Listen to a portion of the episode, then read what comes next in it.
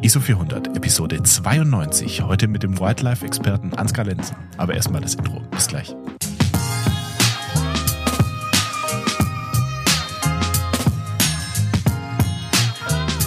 Moin, moin, ihr zwei. Hallo.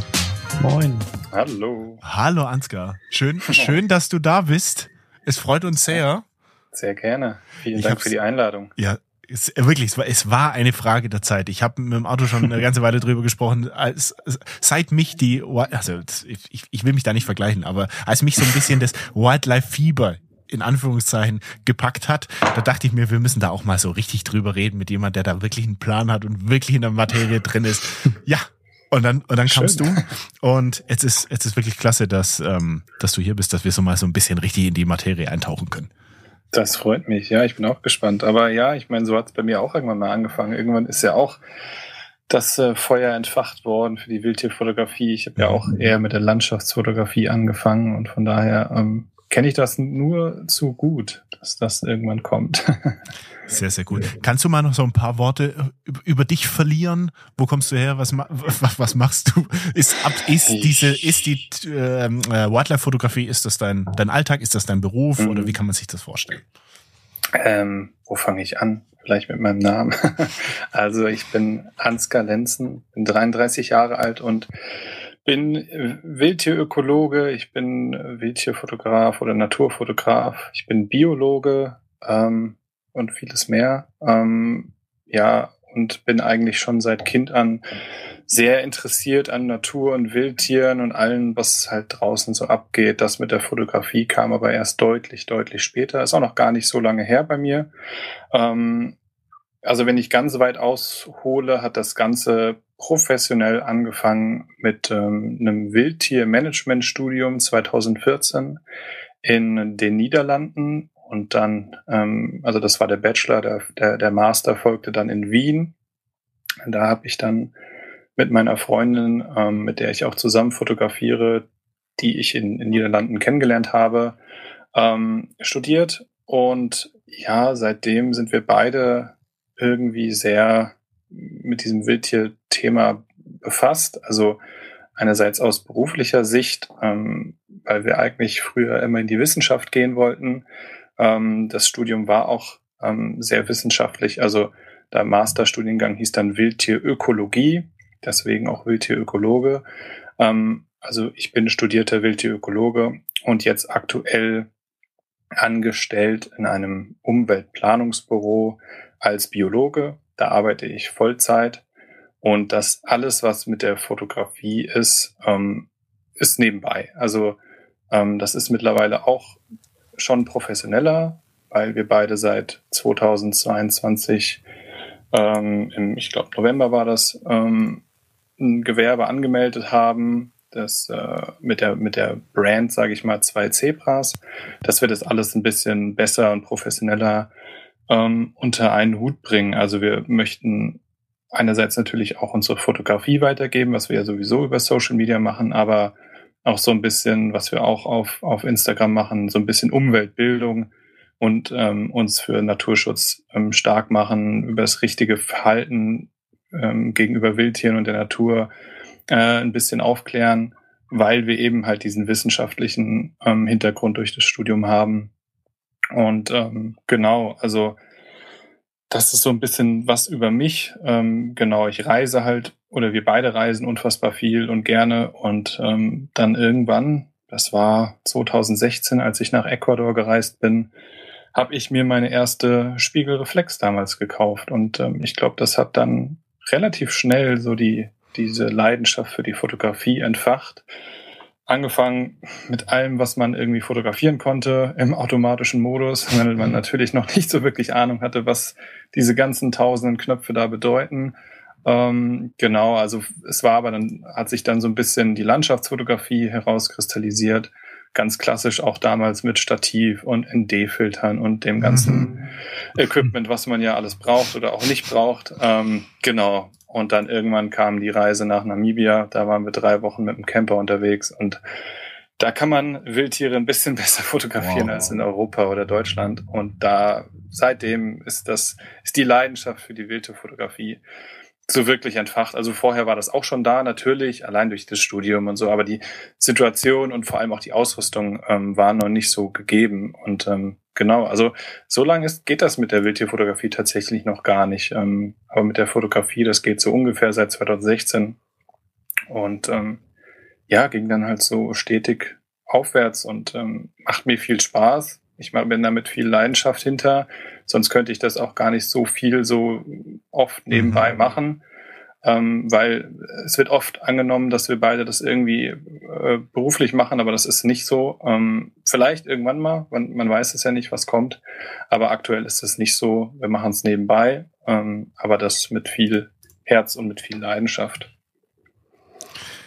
Mega spannend. Jetzt hast du, jetzt hast du natürlich sehr, sehr viel gesagt. Jetzt hast du, jetzt hast du sehr, sehr viel gesagt. Aber ähm, das muss ich auch, das muss ich jetzt auch nochmal unterstreichen, das wirkt bei euch auch wirklich äußerst professionell. Also wenn ich, wenn wir jetzt hier nicht miteinander quatschen würden und ich, ich mich so ein bisschen vorbereitet hätte, ähm, würde ich auch wirklich davon ausgehen, dass du das beruflich machst, weil es wirkt auch wirklich so. Mhm. Ähm, und es ist nicht nur der Größe deines Objektivs geschuldet, sondern das, das ist einfach vom kompletten, vom, vom kompletten Wissensstand und so weiter auch. Aber wenn wir jetzt bei den Basics anfangen, ähm, was macht man denn grundlegend so als Wildtierökologe? Wie, wie, wie harmoniert das mit deiner Fotografie oder mhm. sind das wirklich komplett zwei getrennte Bereiche? Das ist immer, ist echt schwer zu beschreiben, weil, oder zu, zu ja, äh, zu sagen, was man so speziell als Wildtierökologie macht, weil das ja ein extrem breites Feld ist. Also ähm, in unserem Masterstudium waren Leute aus äh, äh, waren, waren von Jägern bis ähm, Förster bis äh, Naturschützer oder irgendwie ähm, aus naturschutzfachlichen Studiengängen war echt alles dabei und äh, genauso breit sind dann die Richtungen, die die Leute dann nach dem Studium gehen. Ähm, wir, ich spreche jetzt mal für uns, sind ja dann in die, sage ich mal, recht sichere Schiene des Biologen gegangen. Auch da kann man noch mal ganz schön unterscheiden. Aber also wir arbeiten aktuell als ähm, Biologen in einem Planungs, in einem Umweltplanungsbüro. Das heißt letztendlich, wir übernehmen das Monitoring von verschiedenen Tierartengruppen und halt auch von der Natur im Allgemeinen bei ähm, Großbaustellen. Also wenn jetzt zum Beispiel, also groß heißt wirklich groß, wenn jetzt eine neue Stromtrasse gebaut wird, eine Stromtrasse abgeändert wird, also aufgerüstet wird, ein Windpark gebaut wird und all sowas, ne? Also schon oder, oder neue Bahnschienen und sowas. Da machen wir halt dann ein ökologisches Monitoring und schreiben Gutachten ähm, über den Zustand der Natur, was können wir da aktuell finden, bevor gebaut wird, was könnte es denn für Ausmaße ähm, äh, haben, wenn da gebaut wird, wo sollte man vielleicht lieber nicht bauen, ähm, welche Arten, für welche Arten müssen besondere Maßnahmen getroffen werden. So in die Richtung geht das. Ne? Das macht ein Biologe in einem Umweltplanungsbüro. Also und dann sind wir aber nochmal spezialisiert auf ähm, Avifauna, also Vögel, also sind wir Ornithologen in dem Sinne. Ähm, man kann aber in ganz viele verschiedene Richtungen gehen. Also viele arbeiten dann irgendwie im Naturschutz, also in der unteren Naturschutzbehörde oder beim NABU oder bei anderen Organisationen, die ähm, mit Naturschutz und Artenschutz zu tun haben. Ähm, ja, man kann Berufsjäger werden, man kann irgendwie in den Forst gehen, Forstschutz, Forst, weiß ich nicht. Also es gibt da wirklich viele Möglichkeiten. Man muss sich halt ähm, ja irgendwann entscheiden, wie man sich spezialisieren möchte. Und ähm, ja, dann gibt's natürlich noch die Wissenschaft. Das hat uns eigentlich immer sehr interessiert. Ähm, aber ich habe ja zu eben gesagt, wir wollten so ein bisschen die sichere Schiene nach dem Studium erstmal gehen, weil wir auch lange vom BAföG abhängig waren und ähm, dementsprechend das erstmal alles zurückzahlen wollen und ähm, dann irgendwie schuldenfrei mhm.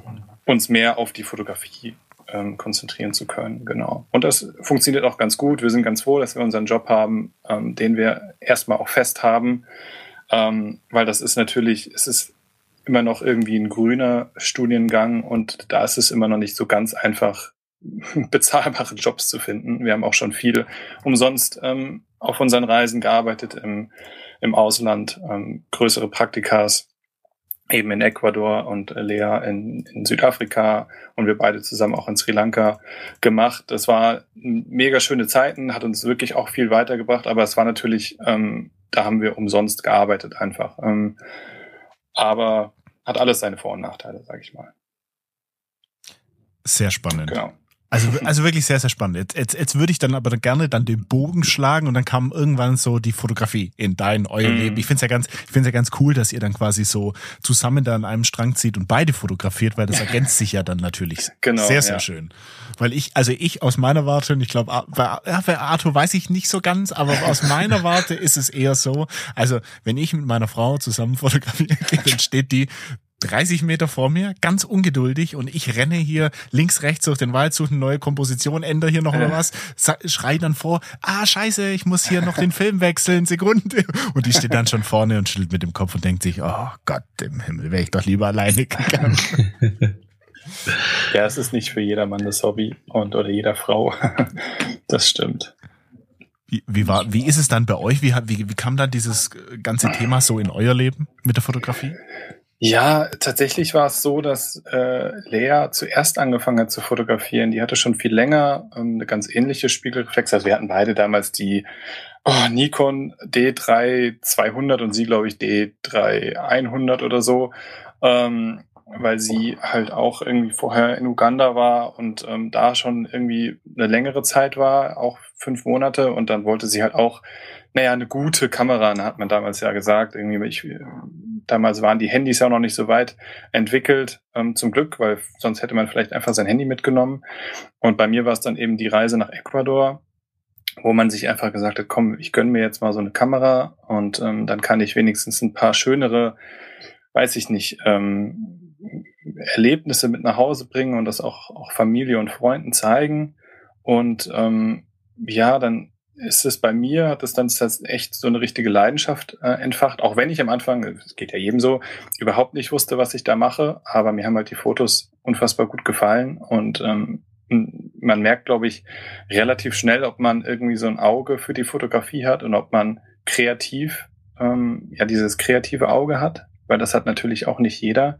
Ähm, und dann war das irgendwie so, dass Lea das total aus dem Auge verloren hat mit der Fotografie, die Kamera eigentlich nur noch rumlag und ich sie dann irgendwann wirklich dann auch dazu gepusht habe, die Kamera auch wieder in die Hand zu nehmen und dann ähm, habe ich mir irgendwann meine erste Spiegellose, das war die Sony Alpha 6000 geholt und ähm, ja, sie sich dann auch irgendwann, ich glaube die 6400 und dann eins nach dem anderen ähm, auf jedem Trip, den wir dann gemacht haben, also wir waren während dem Studium, haben wir sehr viel waren wir sehr viel am Reisen, haben eigentlich fast jedes Wochenende irgendwie genutzt oder wenn wir freie Zeit hatten oder Ferien hatten oder was weiß ich, ähm, haben wir wirklich die Zeit zum Reisen und dann eben auch zum Fotografieren genutzt. Und irgendwie glücklicherweise hat sich das dann zu so einem gemeinsamen Hobby entwickelt und ähm, das klappt bei uns super, aber wir haben auch schon früh gemerkt, dass wir gut miteinander arbeiten können, ähm, weil wir eben halt schon eigentlich von Anfang an zusammen gewohnt haben, dann zusammen studiert haben, zusammen unsere Bachelorarbeit geschrieben haben in den Niederlanden, äh, zusammen Praktikas gemacht haben und so. Also wir wissen, das funktioniert bei uns und das funktioniert halt auch im Hobby. Ähm, wir verstehen aber auch, dass das nicht bei jedem so ist und es muss es ja auch nicht. Also wir haben auch Hobbys für uns selbst, ähm, die der jeweils andere dann nicht so teilt. Und ähm, das ist natürlich auch in Ordnung. Aber das ist eben so ein Hobby, was, was wir teilen und was sich so ja graduell immer weiterentwickelt hat. Und äh, mittlerweile fotografieren wir beide sehr professionell. Ähm, und das, ähm, das ist auf jeden Fall schön so. Und ähm, dass das auch immer noch so funktioniert und die Leidenschaft nach wie vor immer noch da ist. Aber man muss ja sagen, wenn ihr angefangen, ihr habt beide angefangen mit der Landscape-Fotografie oder habt euch da so ein bisschen reingearbeitet, den Switch zu machen und zu sagen, jetzt wollen wir Wildlife, jetzt wollen wir Tiere fotografieren, was ja mhm. wirklich nochmal, die Landschaften, die warten auf dich. Also du musst genau. natürlich morgens aufstehen, schönes Licht, schönes Licht mit einfangen, dann, dann ist das nochmal eine ganz andere Nummer und es erfordert natürlich ein bisschen Disziplin. Aber die Disziplin, die die Wildlife-Fotografie erfordert, das ist ja nochmal ein ganz, ganz anderes Level. Wie kam dann, wie kam dann der Schwung? Habt ihr, seid ihr mhm. morgens aufgewacht, habt gesagt, Schatz, Tiere. Da, äh, lass, lass uns das mit den Landschaften doch vergessen. Wir machen jetzt Tiere. Oder ja, wie kann man sich's vorstellen? Ungefähr so, weil das kam halt durch diese Reise nach Namibia, ne, wo wir, wo du tatsächlich einfach im Zelt also im Dachzelt aufwachst, du machst äh, den Reißverschluss auf, du guckst raus und da ist halt alles voller Tiere. So, da brauchst du nicht unbedingt einen 600 Millimeter. Natürlich, das hilft, aber da geht's auch mit einem 200 Millimeter oder mit einem 400 Millimeter. Mhm. Ähm, und das war wirklich so der Switch, ähm, weil gerade dadurch, dass ich mehr Landschaftsfotografie gemacht hat, das hat Lea nie so wirklich gereizt. Und ähm, deswegen hat sie da auch so ein bisschen das Interesse dran verloren an der Fotografie.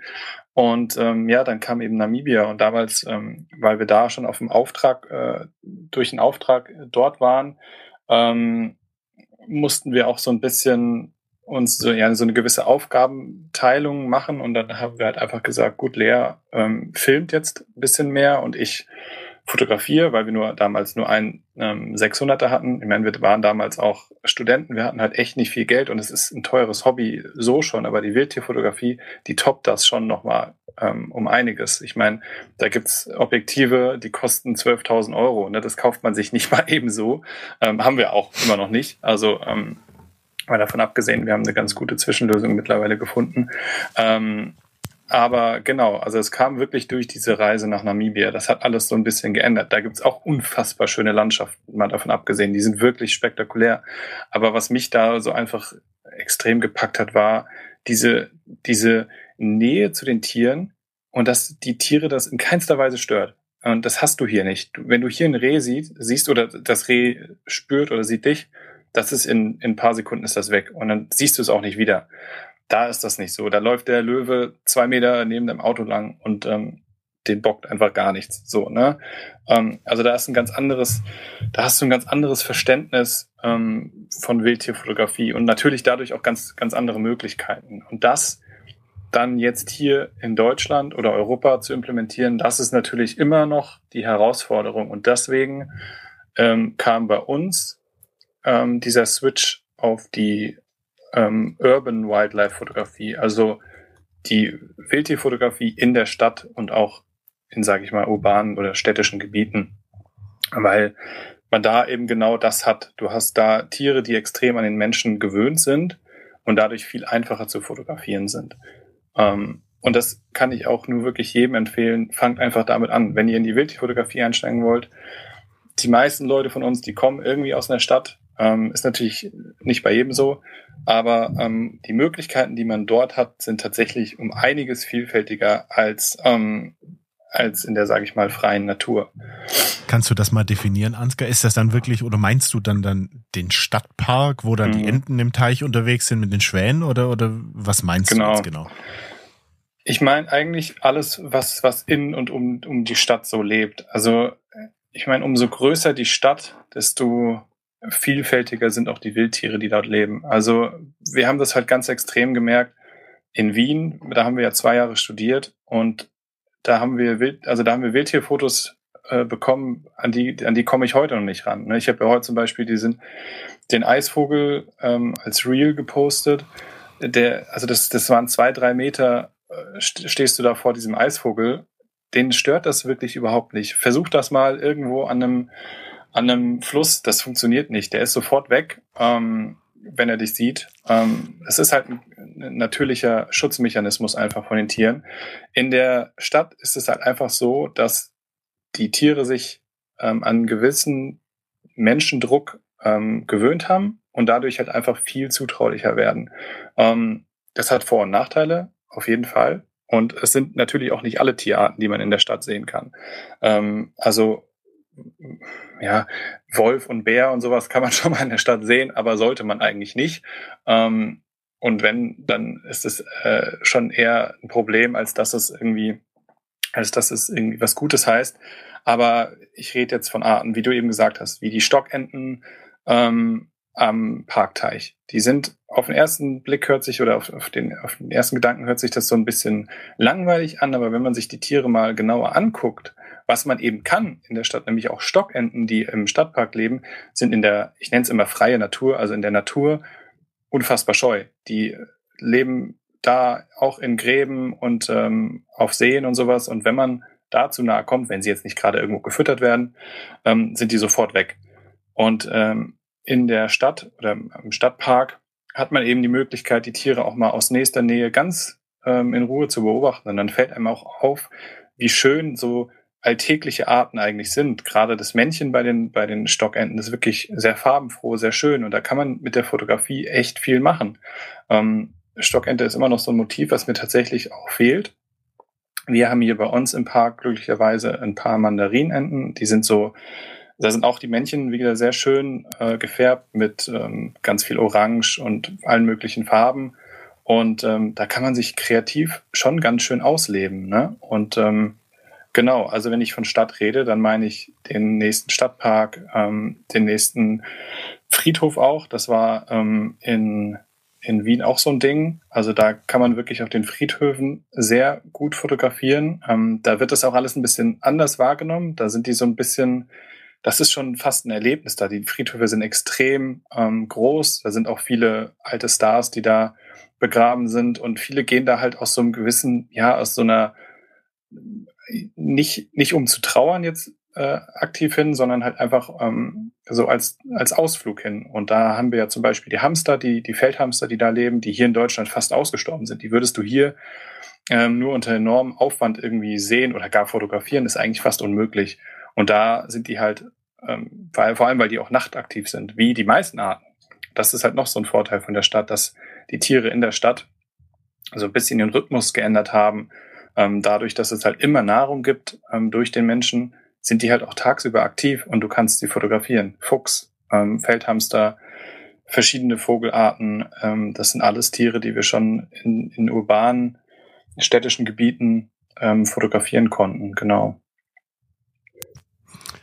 Ansgar, ich, ich muss dir jetzt auch nochmal ein, ein Kompliment machen. Also podcast-technisch, also das, das kannst du schon. Also die, dir gebe ich hier so ein, so, so, so ein Stichwort und dann redest du und redest und es ist einfach unfassbar spannend. Finde ich, finde ich richtig gut. Ähm, aber wenn wir gerade so beim Thema Podcast sind, ich finde es ich find's ganz cool, da können wir vielleicht noch rüberschlenkern. Oder Arthur, hast du jetzt noch was speziell zu diesem Thema? Nee, nee, ich fand's extrem spannend, weil ich eigentlich irgendwie so im Gedanken hatte, wollte ich auch fragen, wie das denn ist, äh, wenn man jetzt hier in Deutschland irgendwo lebt oder in der Stadt, wie das dann tatsächlich ist, weil man ja jetzt nicht wie bei uns sagt, okay, wir gehen jetzt fotografieren und dann fährt man so ein paar Meter weiter und hat den Nebel. Mhm. Wie das bei der Tierfotografie mhm. ist, aber dass es so nah ist, ähm, hätte ich mir jetzt tatsächlich äh, nicht zu denken gewagt. Ja. Genau. Also es ist natürlich auch nicht in jeder Stadt so, ähm, aber wie gesagt, man hat, also doch, eigentlich ist es in jeder Stadt so, weil du äh, mindestens mal einen Teich oder so hast, wo auf jeden Fall irgendwas lebt. Mhm. Auch wenn es, wie gesagt, nur die Stockente ist. Ähm, du hast Möglichkeiten, Wildtiere zu fotografieren, aber man denkt natürlich immer erst an die Natur, ans irgendwie sich Tarn, Tarnnetz, äh, Tarnzelt und äh, Stunden irgendwo sitzen und liegen. Ich kann euch sagen, das haben aber, wir beide bisher vielleicht, das kannst du in einer Hand abzählen, wie oft wir das gemacht haben. Aber ähm, habt ihr das, das, schon mal, habt ihr das ja, schon mal gemacht? Ja, das haben wir schon, klar. Also ähm, es kommt natürlich immer darauf an, was man fotografieren möchte, was die Zielart ist, ähm, in welcher Situation, in welchem Land.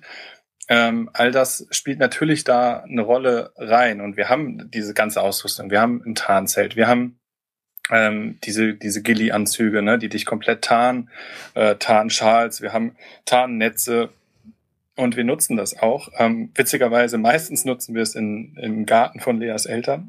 also da haben wir schon mal alles aufgebaut ähm, und dann irgendwie auch so ein kleines Setup äh, aufgebaut mit äh, Stöcken und ähm, ja, da, da sind halt extrem viele Vögel, also wirklich auch viele Vögel, die da zum ähm, Futtern hinkommen. Und da haben wir uns also mal zur Corona-Zeit war das sonst so ein kleines Setup aufgebaut, ne? Und dann mal auch diese ganze Ausrüstung mal wirklich auch zu nutzen. Ähm, das hat auch sehr gut funktioniert. Eichhörnchen waren auch da zum Beispiel. Und das ist halt auch so ein Tipp, den ich geben kann. Ähm, fangt vielleicht im eigenen Garten an, ähm, auf dem Balkon. Man kann sich da immer was, was Kleines bauen. Ähm, ich bin ja nicht fürs ähm, Tiere füttern, aber es gibt halt diese Ausnahme von äh, Vogelfütterung im Garten, die ich vollkommen legitim und auch angebracht finde. Ähm, und da ist es dann völlig in Ordnung, das auch irgendwie fotografisch zu nutzen. Ähm, vor allem, weil man natürlich auch irgendwie diese ganzen Einstellungen und die Kamera an sich ja auch irgendwie, man muss das ja irgendwie üben. Und das, ähm, das fällt mir in der Wildtierfotografie immer auf. Ähm, wenn die Situationen zum Fotografieren fehlen, dann kannst du natürlich auch nicht üben. Ähm, und deswegen, wenn man anfangen möchte und in das ganze Thema reinkommen möchte, empfiehlt sich erst als erster Ansatzpunkt so der eigene Garten, Balkon. Und wenn das nicht funktioniert, dann halt in der Stadt einfach mal gucken, was, was ist denn da so los? Weil da sind die Tiere einfach viel, viel ähm, entspannter, sag ich mal. Jetzt war ich gerade stumm und habe angefangen zu reden. Ähm, ich wollte gerade fragen, aber bist du in der Stadt, so stell's ich mir jetzt vor als altes mhm. Landei, bist du da nicht dann limitiert, weil es viele verschiedene Arten nicht gibt? Aber du hast ja jetzt gerade mhm. eigentlich erzählt, dass du den Eisvogel jetzt zum Beispiel bei euch in der ja. urbanen Gegend irgendwo erwischt, genau. erwischt hast. Ja, also limitiert bist du natürlich. Du wirst nicht alle Arten finden, ähm, aber das ist immer das, was ich sage. Also es kommt halt echt drauf an, was man möchte. Ähm, und also ich möchte mich kreativ ausleben mit der Fotografie. Und das kann ich weniger, wenn ich stundenlang irgendwo liege und dann nur einen Moment habe und auch nur eine Perspektive habe. Ähm, dafür aber das spannendste Tier. Ähm, ich möchte halt, oder wir beide möchten halt auch so ein bisschen die Schönheit von diesen alltäglichen Arten zeigen. Und das, die kann man in der Stadt wirklich extrem kreativ fotografieren. Von äh, High-Key-Aufnahmen, Low-Key-Aufnahmen, ähm, das, den Lebensraum so ein bisschen reinbringen, ähm, das Tier klein darstellen, groß darstellen. Man kann halt irgendwie so viel mit der, mit der Perspektive und der Komposition spielen. Die Möglichkeit hast du in der Wildtierfotografie halt einfach selten. Es sei denn, du bist halt in Afrika. Ne? Das ist nochmal was anderes, weil da hast du natürlich genau diese Möglichkeiten auch. Ähm, aber ja, du bist schon in irgendeiner Weise limitiert. Ähm, deswegen muss man, das muss jeder auch so ein bisschen für sich ähm, herausfinden, was einem mehr liegt. Also ich finde, dass dieses extreme Tarnen ähm, allein schon aus naturschutzgedanklicher Sicht immer so ein bisschen schwierig, weil das ist natürlich eine gewisse, ein gewisser Eingriff in die Natur, wenn man sich da jetzt komplett getarnt irgendwo in den Wald schlendert und da hinlegt und ähm, nicht weiß, was man da jetzt eigentlich für einen Einfluss auf die Tiere hat. Ähm, das kommt, kommt zum einen dazu und eben halt einfach, dass du dann halt stundenlang liegen kannst und halt auch kein Ergebnis kriegen kannst. Das mag für manche spannend sein und beruhigend sein. Für mich ist es das einfach nicht. Ähm, es kommt immer ein bisschen auf die Zielart drauf an. Also ich habe ja gesagt, wir machen das auch manchmal. Ähm, eine Situation oder ein Beispiel war zum Beispiel, da waren wir in äh, das Land sage ich jetzt mal nicht, weil die Art ähm, schon sehr selten ist und äh, genau, also wir wollten Goldschakale ähm, fotografieren. Das ist eine, eine, eine Hundeart, also ein bisschen, bisschen kleiner als der Wolf, größer als der Fuchs. Ist aktuell sehr auf dem, ich sag mal, Vormarsch, also verbreitet sich in Europa immer weiter. Ähm, dadurch, dass die Temperaturen immer wärmer werden, ähm, was dem Goldschakal sehr gefällt, verbreitet er sich halt immer weiter und ist teilweise jetzt auch schon in Deutschland angekommen. Und ähm, genau, das war so eine Art, die wir mal auf einen Trip fotografieren wollten. Und wir hatten halt von einem Freund den Tipp bekommen, da und da halten die sich auf, da hat er sich schon mal gesehen und schon mal gehört. Ähm, also die heulen auch richtig wie so Wölfe. Und dann haben wir uns natürlich hier volle Montur äh, angezogen mit ähm, ja, Tarnanzug und halt auch so einem kleinen Tarnnetz oder Tarnschal, dass du so über das Objektiv legen kannst und dann mit Stühlen halt einfach mit so Klappstühlen ähm, in die Natur ähm, gesetzt. Da hatten wir uns auch relativ, sage ich mal, sicher gefühlt, dass wir da niemanden auch stören, weil das ist zum Beispiel in Deutschland immer noch, da können wir später nochmal drüber reden, also Themen wie Jagd, äh, Förster, ähm, Grundstückbesitzer und sowas, da muss man immer ein bisschen vorsichtig sein. Ähm, genau, und da haben wir auf jeden Fall so das Gefühl gehabt, dass wir da niemanden stören und uns auch wirklich voll auf diese Goldschakale konzentrieren konnten. Und zum Glück hatten wir, wir hatten nur einen, wir hatten glaube ich zwei Abende, aber es hat schon am ersten Abend ähm, geklappt. Die Tiere haben erst ähm, gerufen und sind dann ja, schon ein paar hundert Meter vor uns langgelaufen. Also es war dann ein ganzes Rudel. Ähm, und wir haben auch, sage ich mal, eins, zwei vernünftige Fotos bekommen. Sie waren halt immer noch sehr weit weg, aber das war für uns eine Art, da kennen wir noch nicht viele Fotos von. Da wussten wir auch, dass das ist, das ist für uns einfach spannend. Wir wollten die Art natürlich auch selbst sehen, allein schon aus unserer ähm, Wildtierökologen-Sicht so. Und dafür lohnt sich dann für mich auch der Aufwand.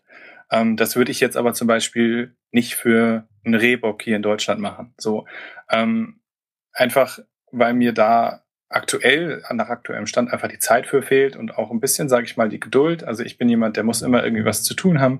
Ich muss mich auch bewegen. Ich muss mit der Komposition spielen und sowas. Ähm, genau. Und es gibt halt die und die Wildtierfotografen. Und ich verstehe beide Seiten vollkommen, ist beides super legitim, legitim und ähm, alles in Ordnung.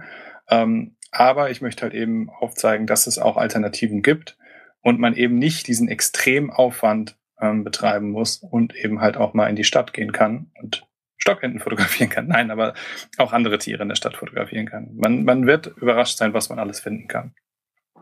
Das ist mega cool. Wie, wie, wie, wie ist es jetzt? Aber da würde ich jetzt gerne nochmal drauf eingehen auf die Geschichte. Wenn du jetzt, wenn ich jetzt jemanden habe, der jetzt nicht in der Stadt wohnt, der jetzt die Möglichkeit vielleicht nicht mhm. hat, wohnt ein bisschen ländlicher und so und muss halt eventuell diesen Aufwand so ein bisschen mehr mhm. eingehen, ähm, um, um, um wirklich mal Tiere vor die Linse zu bekommen. Oder sagt, ich möchte jetzt wirklich, oder ich möchte auch vielleicht ein bisschen mehr Herausforderungen. Ich möchte Klar. vielleicht auch mal ansitzen, mal ein, zwei Stunden ja. und dann auch vielleicht ohne Bild heimgehen, wie auch immer. Was würdest du den Leuten, wenn die sagen jetzt, okay, ich gehe jetzt mal bei mir in den Wald um die Ecke, was würdest du denen empfehlen? Was würdest du mhm. denen raten? Ähm, weil du jetzt auch das angesprochen hattest mit Förster und Co. Genau. Boah, das ist halt echt schwierig. Also als allererstes würde ich sagen, befasst euch mit der Biologie der Tiere, weil es bringt überhaupt nichts, wenn du rausgehst und du hast keine Ahnung, welche Tiere kommen davor, wie verhalten die sich, wann sind die aktiv, ähm, wann flüchten die. Ähm, also das ist immer so das, das, das Erste, was ich empfehlen würde, lest euch ein bisschen ein, lest ein bisschen was über die Biologie, über die Tiere, die halt in eurer Gegend so vorkommen. Ähm, da gibt's mittlerweile ja genug Quellen vom, weiß ich nicht, Nabu, ähm, meinetwegen auch Wikipedia, einfach so ein bisschen einlesen, dass man schon mal so eine, so eine Grundahnung hat, was man überhaupt sehen kann und, und auch ähm, sehen will vielleicht auch, ne? Und wenn ich mir dann vielleicht, sage ich mal, eine Zielart, nehmen wir jetzt mal das, das Reh ähm, rausgesucht habe, ja, dann muss ich natürlich auch erstmal äh, den richtigen, die richtige Location, den richtigen Spot finden. Ähm, da braucht man natürlich auch, sage ich mal, ein bisschen Erfahrung. dass empfiehlt sich vor allem auf äh, Strecken, die man vielleicht täglich geht. Vielleicht ähm, geht man täglich irgendwo mit dem Hund lang und weiß, ah, guck mal, da habe ich jetzt schon von zehnmal fünfmal ein Reh gesehen. Dann ist natürlich die Chance, dass das Reh da öfters hingeht zum Fressen, zum Ausruhen, zum was auch immer, ähm, natürlich größer. Und ähm, dann kann ich mir dann vor Ort ähm, aussuchen, wo ich mich platzieren möchte. So, dann kommen natürlich aber Umweltfaktoren noch dazu, zum Beispiel der Wind.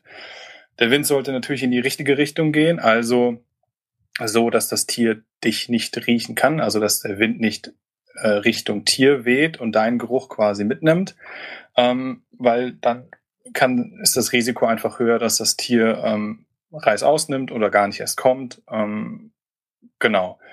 So, und wenn das alles schon mal geklappt hat, ähm, dann kommt immer noch die Frage, darf ich das überhaupt? Und das ist immer so ein bisschen schwierig in Deutschland. Ähm, je, fast jedes, sag ich mal, Grundstück ähm, gehört ja irgendjemandem. Ähm, und dieser Grundstückbesitzer, der muss dir an sich ähm, nicht zwingend, sage ich mal, die Erlaubnis geben, ähm, auf den Wegen, vor allem in Wäldern und auch ähm, auf Feld und Flur darf man sich frei bewegen. Das ist, das ist gar kein Problem. Wenn man jetzt so ein bisschen abseits geht, dann kann man natürlich auch schnell Probleme bekommen. Ähm, man muss aber, sage ich mal, so ein bisschen abseits gehen, weil wenn du direkt am ähm, Rand liegst, dann wirst du irgendwann natürlich das Problem mit anderen Menschen haben, mhm. die auf dich aufmerksam werden, egal wie gut du getarnt bist. Wenn du direkt am Rand äh, liegst, dann bist du halt auffällig. Deswegen würde ich ähm, immer empfehlen, versucht irgendwie, wenn ihr, sage ich mal, euer, ich nenne es jetzt, nee, Revier ist doof, also eure Gegend habt, versucht rauszufinden, wer denn da der Jäger ist. Weil der Jäger ist immer so ein, so ein Ansprechpartner, ähm, mit dem man erstmal sprechen sollte äh, und fragen sollte, hier ist es okay, wenn ich mich hier so ein bisschen ähm, fotografisch bewege. Ich kann dir auch die Bilder zukommen lassen. Das ist für den äh, Jäger vielleicht auch aus jagdlicher Sicht interessant. Wir haben ja in Deutschland Jagdreviere und jeder Jäger hat ja dann so sein eigenes Revier. Ähm, nicht jeder Jäger lässt sich natürlich darauf ein, aber es ist immer, finde ich, besser, als im, hinterm Rücken irgendwie loszulegen und einfach sein Ding zu machen, weil das kann im schlimmsten Fall natürlich auch ähm, scheiße enden, wenn man sich komplett äh, getarnt irgendwo im, im Unterholz bewegt ähm, und der Jäger einen verwechselt. Ähm, sowas ist, kommt öfter vor, als man meint und das muss man natürlich nicht drauf anlegen für ein Foto. Mhm. Ähm, deswegen allein schon aus dem Selbstschutzgedanken würde ich sagen, redet irgendwie, versucht rauszufinden, wem, wem gehört dieses Grundstück, auf dem ich jetzt fotografieren will. Ähm, und wenn es sich um den Jäger handelt, dann ist es ja meistens sowieso ein größeres Revier. Dann hat man sowieso mehr Möglichkeiten. Ich hatte auch schon Kontakte zu Jägern, die haben dann gesagt, hey, alles cool, du kannst auch äh, da und da die Jagdstände nutzen, was natürlich super cool ist, weil dann hat man schon mal so ein bisschen Tarnung an sich. Ähm, und ähm, genau, und dann kann man loslegen und ähm, dann kommen wir halt nochmal auf dieses Thema Verhaltensregeln, da können wir auch gleich nochmal drüber mhm, reden. Aber so gerne. ist, das ist ungefähr so ein bisschen der Ablauf, den man, den man gehen sollte. Also ich finde immer so Sicherheit für sich selbst und halt auch Sicherheit für die Tiere und für die anderen Menschen sollte schon irgendwie an erster Stelle stehen und ähm, man sollte sich jetzt nicht unüberlegt ins nächste Feld oder in, in den nächsten Wald stürzen und da loslegen. Genau. Okay. Ähm, also, also ich, ich will, ich, ich lass dich da jetzt einfach machen. Also, Ansgar, du kannst da gerne nochmal weitererzählen. Weil ich wäre jetzt als nächsten logischen Schritt, wäre ich jetzt vielleicht Richtung Gier gegangen, weil wenn du jetzt sagst, mhm. okay, jetzt habe ich das alles so ein bisschen abgesteckt, ähm, ich habe mit dem Jäger gesprochen, der sagt, mach dein Ding, ist mir völlig schnuppe. Ähm, ja. Wie gehe ich dann denn die ganze Geschichte überhaupt an? Mhm. Ähm, natürlich, ein Objektiv ist natürlich äh, entscheidend irgendwo, aber was hast du denn da abseits davon noch so ein bisschen für mhm. Tipps? Weil ich glaube, so die Auswahl eventuell kann ja auch ein bisschen erschlagen. Ja, genau. Also es gibt, also nach oben hin ist wie bei allem halt einfach keine Grenze. Und ähm, in der Wildtierfotografie toppt das echt halt nochmal alles. Und da gibt's Objektive für, für 12.000 Euro und auch, auch mehr sicherlich, ähm, die sicherlich äh, nur für die wirklichen Vollprofis sind, ähm, weil das braucht man auch einfach nicht, meiner Meinung nach. Ähm, man kann auch mit weniger gutem äh, Equipment wirklich gute Fotos machen. Das ist, man kann ja immer das Beste rausholen aus dem, was man dabei hat. Also natürlich ist man bei der Wildtierfotografie allein schon durch diese Distanz zu den Wildtieren natürlich an gewisses, an eine gewisse Ausrüstung gebunden. Das ist halt einfach dieses super Teleobjektiv. Also wir reden da eigentlich ähm, über Brennweiten ab, sage ich mal 300 Millimeter. Ähm, man kann auch mit Objektiven darunter viel Kreatives ähm, anstellen. Vor allem, da sind wir wieder bei der Stadt, ähm, bei Tieren, die wirklich nah an dich rankommen und sich dabei nicht gestört fühlen, ähm, kann man sich so ein bisschen austoben. Das, das geht auch bis in den Weitwinkelbereich rein. Ne? Also äh, zum Beispiel waren wir, ähm, das war jetzt nicht im, im städtischen Gebiet, aber wir waren vor kurzem äh, im Harz und haben da Feuersalamander fotografiert. Da habe ich natürlich dann nicht mit einem 600 äh, Millimeter fotografiert, weil die laufen vor dir über die Straße oder über den, nicht Straße, aber über den Weg. Ähm, da kommst du bis an den Millimeterbereich ran. Da kannst du theoretisch, ähm, haben wir auch mit zum Beispiel Makroobjektiven ähm, Fotos von, von, von der Haut machen, von der Färbung, ähm, vom Gesicht, von den Augen äh, und all sowas. Ähm, Weitwinkelfotos mit dem, mit dem Wald im Hintergrund, ne, das, das Habitat, also den Lebensraum mit, mit reinspielen lassen. Ähm, Genau, und ähm, ich sag mal, der Vorteil von diesen, diesen Super-Tele-Linsen ist natürlich einfach, dass man an gewisse Arten nah rankommt. Aber man, ähm, man wird überrascht sein, wie weit weg man trotzdem noch ähm, ist mit so einem 600 Millimeter. Also ähm, oh ja. umso kleiner oder sage ich mal, umso kleiner das Tier ist. Ne? Wenn ich jetzt einen kleinen Vogel fotografiere, musst du halt trotzdem noch extrem nah theoretisch rangehen, um das irgendwie formatfüllend zu fotografieren. Und so ist es auch bei einem Reh und so ist es auch bei allem, was da draußen ist. Ne? Ähm, und das wirst du, ja, du hast es ja schon kennengelernt. Und ähm, ich muss sagen, das war so der ähm, unbef die unbefriedigendste, äh, unbefriedigendste, ähm, das unbefriedigendste Learning, das ja. ich in dieser ganzen Geschichte überhaupt hatte. Ich dachte eigentlich, okay, ich fotografiere hauptsächlich analog hier mit meinem 28 Millimeter. Ich, ich konnte mir 600 Millimeter gar nicht vorstellen. Ich habe hier ja, dieses ja. 150 bis 600 von Sigma. Ja. Und da dachte ich mir 600 Millimeter. Da bleibe ich hier stehen, zoome rein und habe dann die Nasenlöcher des Rehs drauf. und dann habe ich so angefangen, die Vögel zu fotografieren und habe mir die Bilder angeguckt und dann dachte ich mir, Mist, die sind ja trotzdem ultra, ja. ultra klein. Ja. Dann, und dann, und dann habe ich mich so mit der ganzen Materie noch mehr beschäftigt und dann ist mir klar geworden, damit du wirklich so einen Vogel wirklich auf, wirklich komplett füllend auf dein Bild drauf mhm. bekommst, musst du ja trotzdem drei Meter oder so vor dem genau. liegen oder zwei ja. oder irgendwie sowas um den Dreh. Und das war so ein bisschen, ähm, augenöffnend. Da dachte Ja. ich mir, okay, es ist nicht, es ist tatsächlich nicht nur, ich hole mir hier ein Objektiv mit einer krassen Brennweite, sondern du musst die Arbeit trotzdem machen. Du musst dich Ja. mit dieser ganzen Geschichte beschäftigen und du kannst nicht nur so ein bisschen den, den C reinhängen, sondern du musst wirklich voll reingehen und dich, ja, und, und dich da anpassen und dann bin ich halt dann durch den Wald geschlichen wie ein Verrückter und es hat mir persönlich hat so unfassbar viel Spaß gemacht und, und dann kamen auch so langsam so ein bisschen die, die Erfolge. Ähm, Eisvogel und so natürlich noch nicht, den habe ich einmal gesehen und dann war der eine halbe Sekunde da und dann dachte der sich, alles klar, Junge, ich bin wieder weg. Aber ähm, das sind schon coole Momente. Das macht schon Ja, richtig, richtig Fall. Spaß. Ich finde, es ist sehr belohnend, weil wir haben vorhin schon über die Landschaftsfotografie gesprochen und da irgendwann war bei mir einfach der Punkt da, wo es mich persönlich irgendwie nicht mehr wirklich, also ich habe diese Herausforderung, diesen Reiz nicht mehr so gesehen. So ich, ich Mhm. wusste, ich kann, ah, ich habe jetzt vielleicht nicht so die Stimmung, die ich möchte, ich kann einfach am nächsten Morgen nochmal versuchen. So, das kannst du bei den Tieren bedingterweise natürlich schon. In der Stadt, wie gesagt, da sind die Tiere natürlich auch immer da. Ähm, dann kannst du zu einer besseren Stimmung nochmal wiederkommen. Aber ähm, trotzdem muss das Tier halt mitspielen und ähm, du hast immer, du hast viel weniger Zeit, um irgendwie ähm, dir, um dein Zielfoto zu erhalten. Und in 90 Prozent der Fällen kriegst du sowieso nicht das Foto, das du dir vorstellst, aber dafür vielleicht andere. Ähm, man kann sehr, sehr kreativ werden. Das kann man in der Landschaftsfotografie auch, aber ich finde immer nur bis zu einem gewissen Punkt.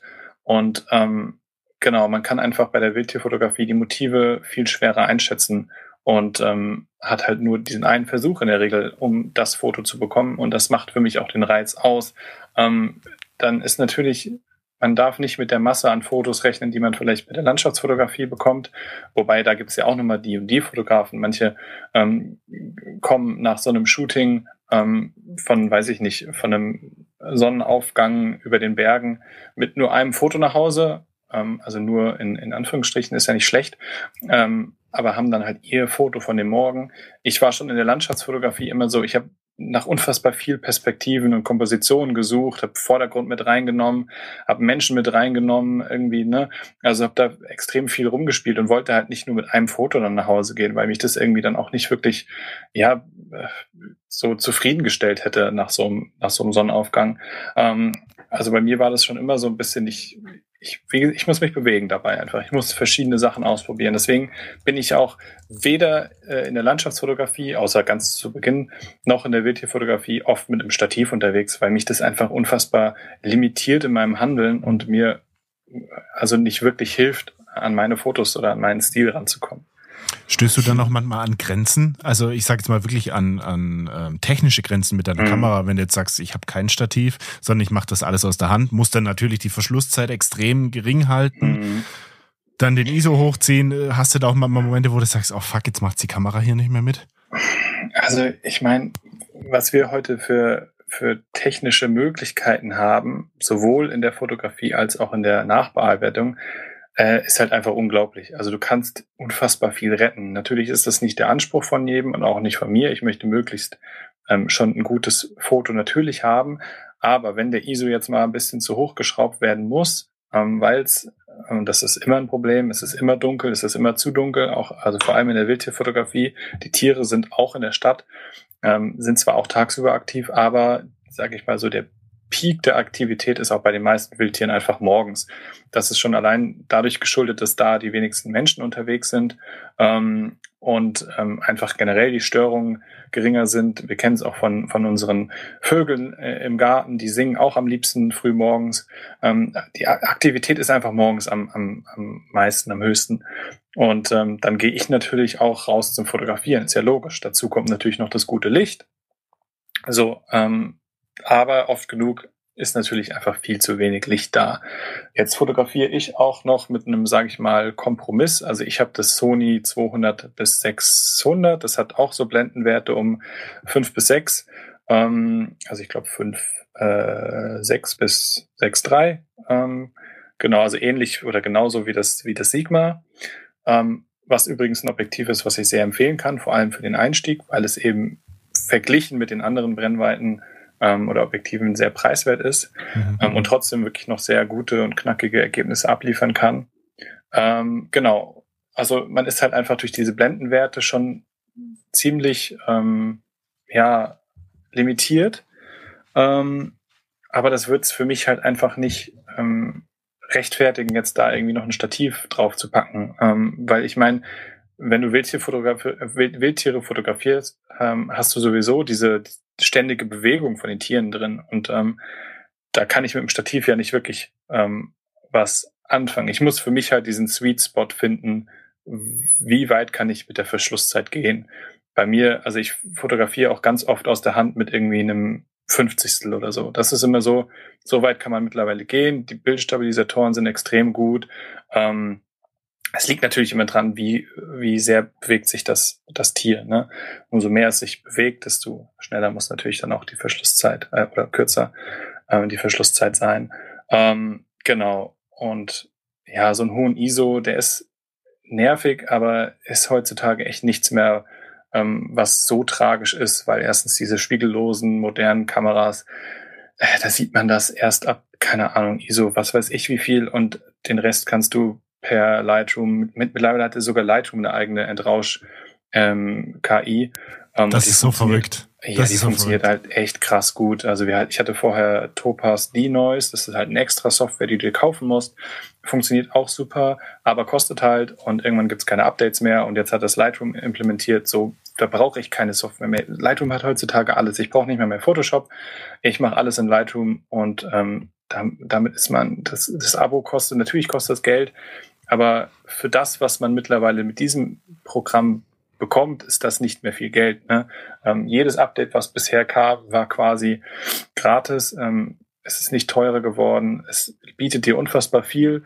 Ähm, das soll jetzt keine Werbung sein für, für Lightroom, aber ähm, genau, also wie gesagt, klar, Limitierung gibt's immer, auf jeden Fall. Aber das, es ist wichtig, dass man irgendwie immer so das Beste aus der Situation macht und auch mit wenig Licht kann ich irgendwie kreative äh, Fotos aufnehmen. Ich kann ähm, in die Richtung von Langzeitbelichtung gehen oder, sage ich mal, längeren Belichtungen gehen, ähm, die Kamera dabei bewegen, dass ein bisschen Bewegung ins Bild kommt, die Tiere so ein bisschen verschwimmen. Da kann man, da kann man einfach viel spielen. Und ähm, deswegen finde ich immer so, man kann aus jeder Situation irgendwie was machen. Man muss halt nur ein bisschen kreativ denken.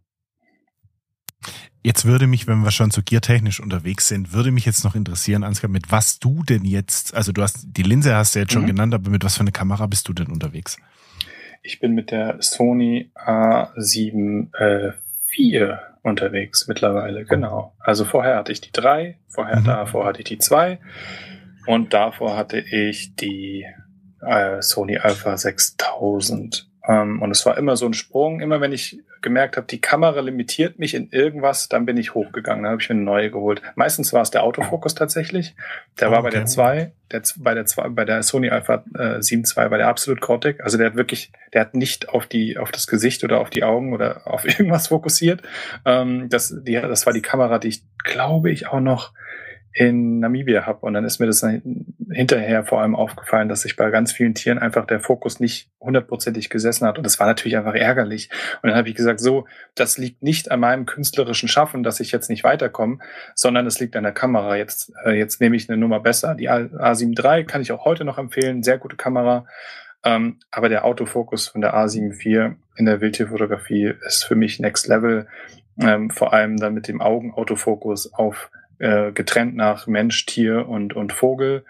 Das ist, es, es ermöglicht einem einfach so viel, was äh, die Komposition angeht. Man kann einfach, äh, man kann sich voll und ganz auf darauf konzentrieren, wie ich das Bild kom komponieren möchte, was ich wo haben möchte, weil der Autofokus sitzt einfach auf dem Auge, egal was ich mache. Klar gibt's Ausnahmen, ähm, aber zu 90 Prozent äh, sitzt das einfach. Und besser geht immer noch. Es gibt ja noch die, äh, die Sony Alpha 1 und so. Ähm, das ist dann für mich aber dann schon wieder ein bisschen zu teuer. Und ähm, die Sony A7 IV war tatsächlich so die erste Kamera, die ich mir sofort gekauft habe, als sie rauskam. Alle anderen habe ich irgendwann mir gebraucht gekauft, ne? Ähm, auch bei den Objektiven, die sind bei uns alle gebraucht gekauft, ähm, weil wir halt ganz lange natürlich durch unser Studentensein halt einfach auch nicht die Kohle hatten, uns da jetzt äh, für 2000 Euro ein neues äh, Sony-Objektiv zu kaufen. Ähm, und äh, genau, ich bin da großer Fan von, das einfach über Kleinanzeigen zu kaufen. Vorher immer testen, ganz wichtig, ähm, gucken, wie alt ist das Objektiv oder die, die Ausrüstung. Ähm, dann geht da aber in der Regel eigentlich nichts schief. Ähm, also zumindest ich hatte, außer dass ich einmal über den Tisch gezogen wurde, hatte ich bisher noch keine negativen Erfahrungen.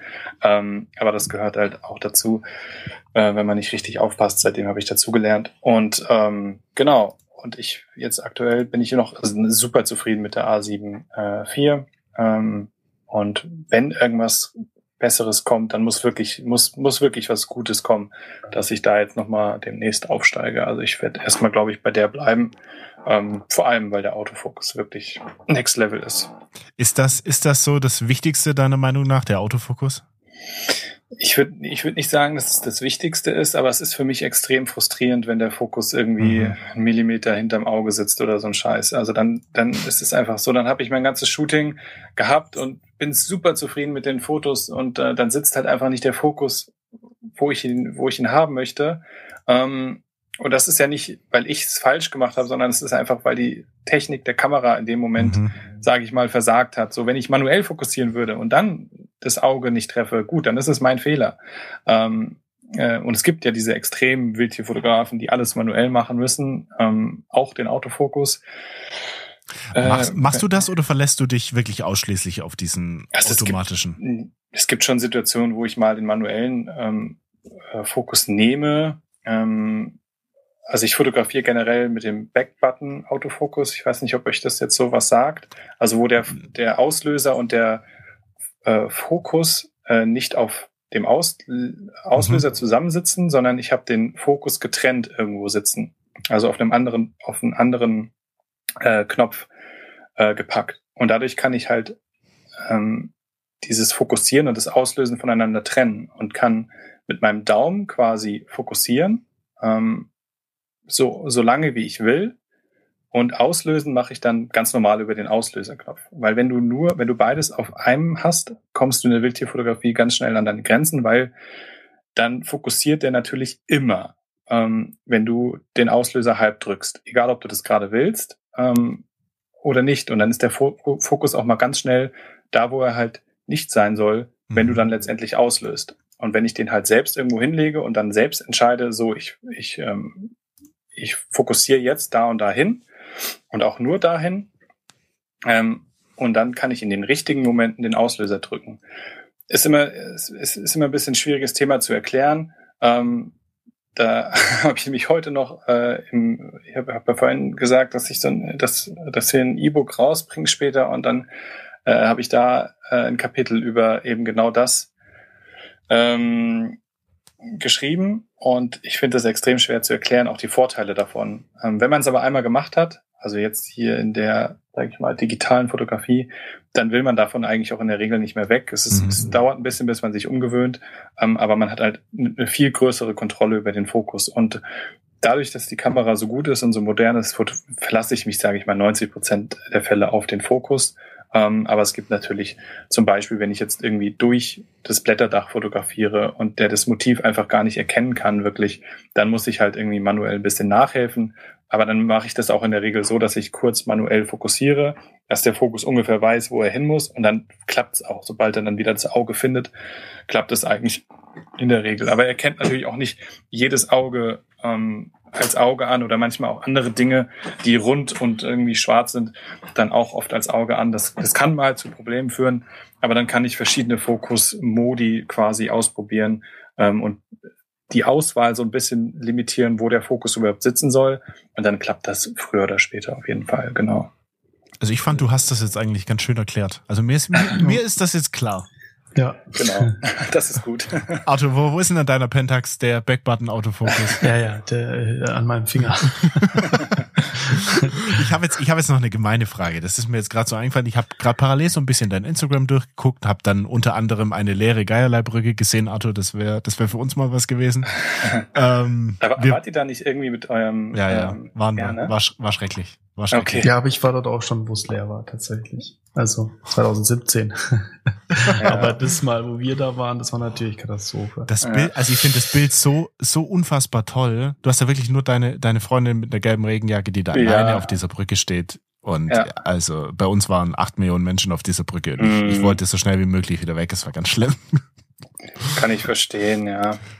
Aber zurück zu meiner gemeinen Frage. Ähm, ich gucke mir die Bilder an und da ist eigentlich jedes eine 10 von 10. Ich finde die alle unfassbar toll. Und, diese, und dass du diese Tiere, die du da einfängst, das sind ja auch wirklich unfassbar spannende Sachen dabei. Ich habe da vorhin, äh, also wirklich von, von Spechten bis Füchsen, dann hast du vorhin von diesen, ähm, ach, ich weiß es nicht mehr, von dieser besonderen Entenart, die es bei euch gibt, die so Die orange sind. Mandarinente, ja, die Mandarinente, von der hast du geredet, Eisvogel, wie auch immer. Mhm. Das sind ja wirklich so viele verschiedene Tiere dabei. Aber was war, wenn du es jetzt wirklich runterbrechen musst, was war für dich so der, der besonderste Moment? Was war für dich so am, wo du dich heute noch zurückerinnerst? Mhm.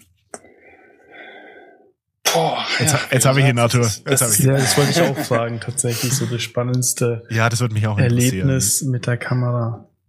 Ja, mit, der, mit oder ohne Kamera ist halt die Frage. Ohne, ohne kann ich sofort beantworten. Das war in Ecuador. Da, ähm, da habe ich eine, das, da hatte ich ja schon die Kamera dabei, aber nicht die Ausrüstung, um Wildtiere zu fotografieren. Und da haben wir, ähm, habe ich Kamera, ein Kamerafallen, ähm, Monitoring für dieses äh, Auswilderungszentrum, wo ich da war und gearbeitet habe, gemacht. Und ähm, dann hatten wir eines, eines Tages einen, einen schwarzen Jaguar auf der Kamerafalle drauf. Und ähm, ein Jaguar an sich ist schon krass, also ist wirklich krass, ähm, weil von denen gibt's nicht viele.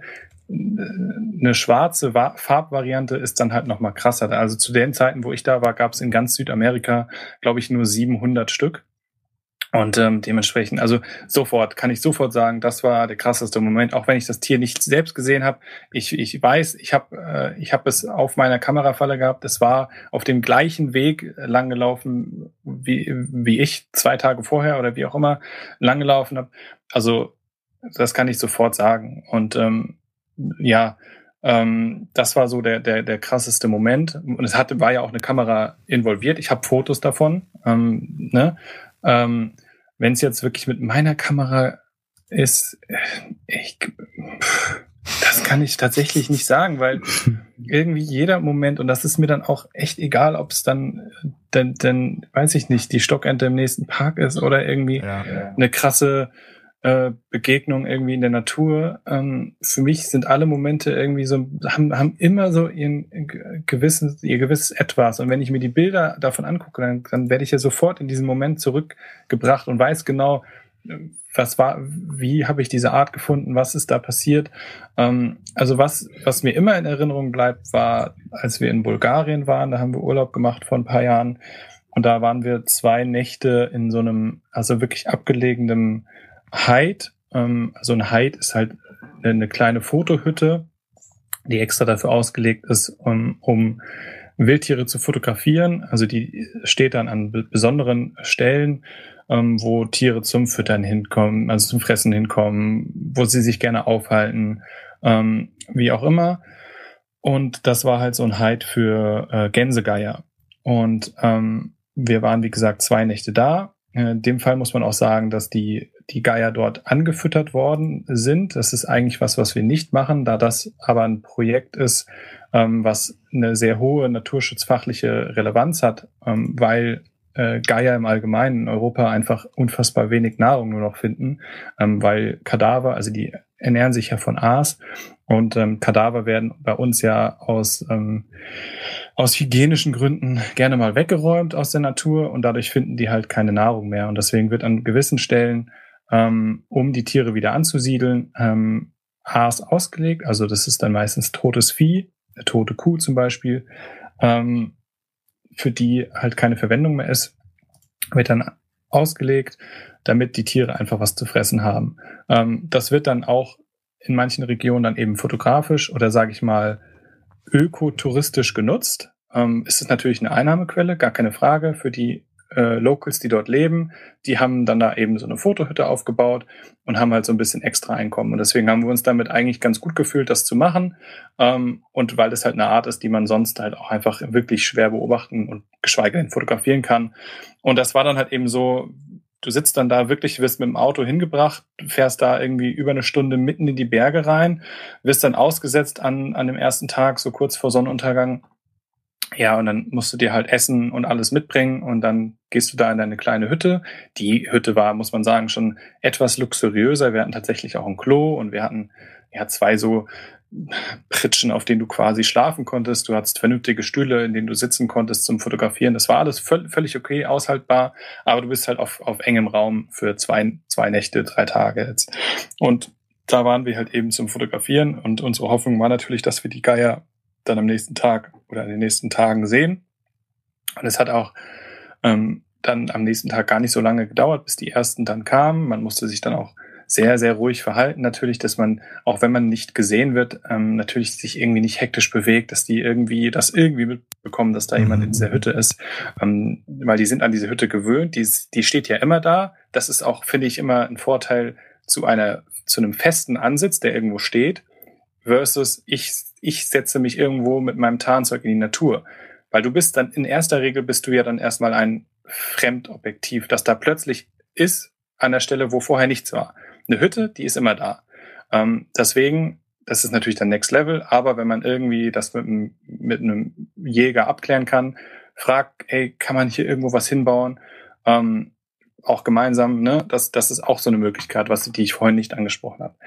Ähm, auf jeden Fall zurück zu diesen, zu den Geiern, also zu den Gänsegeiern, die kamen dann irgendwann reingeflogen, haben sich dann natürlich, ähm, es waren 20 Stück mal mindestens, haben sich dann über diesen Kadaver hergemacht. Das war natürlich eine absolute Show, ähm, auch diesen Tieren so nah zuzugucken. Die Tiere waren komplett blutverschmiert.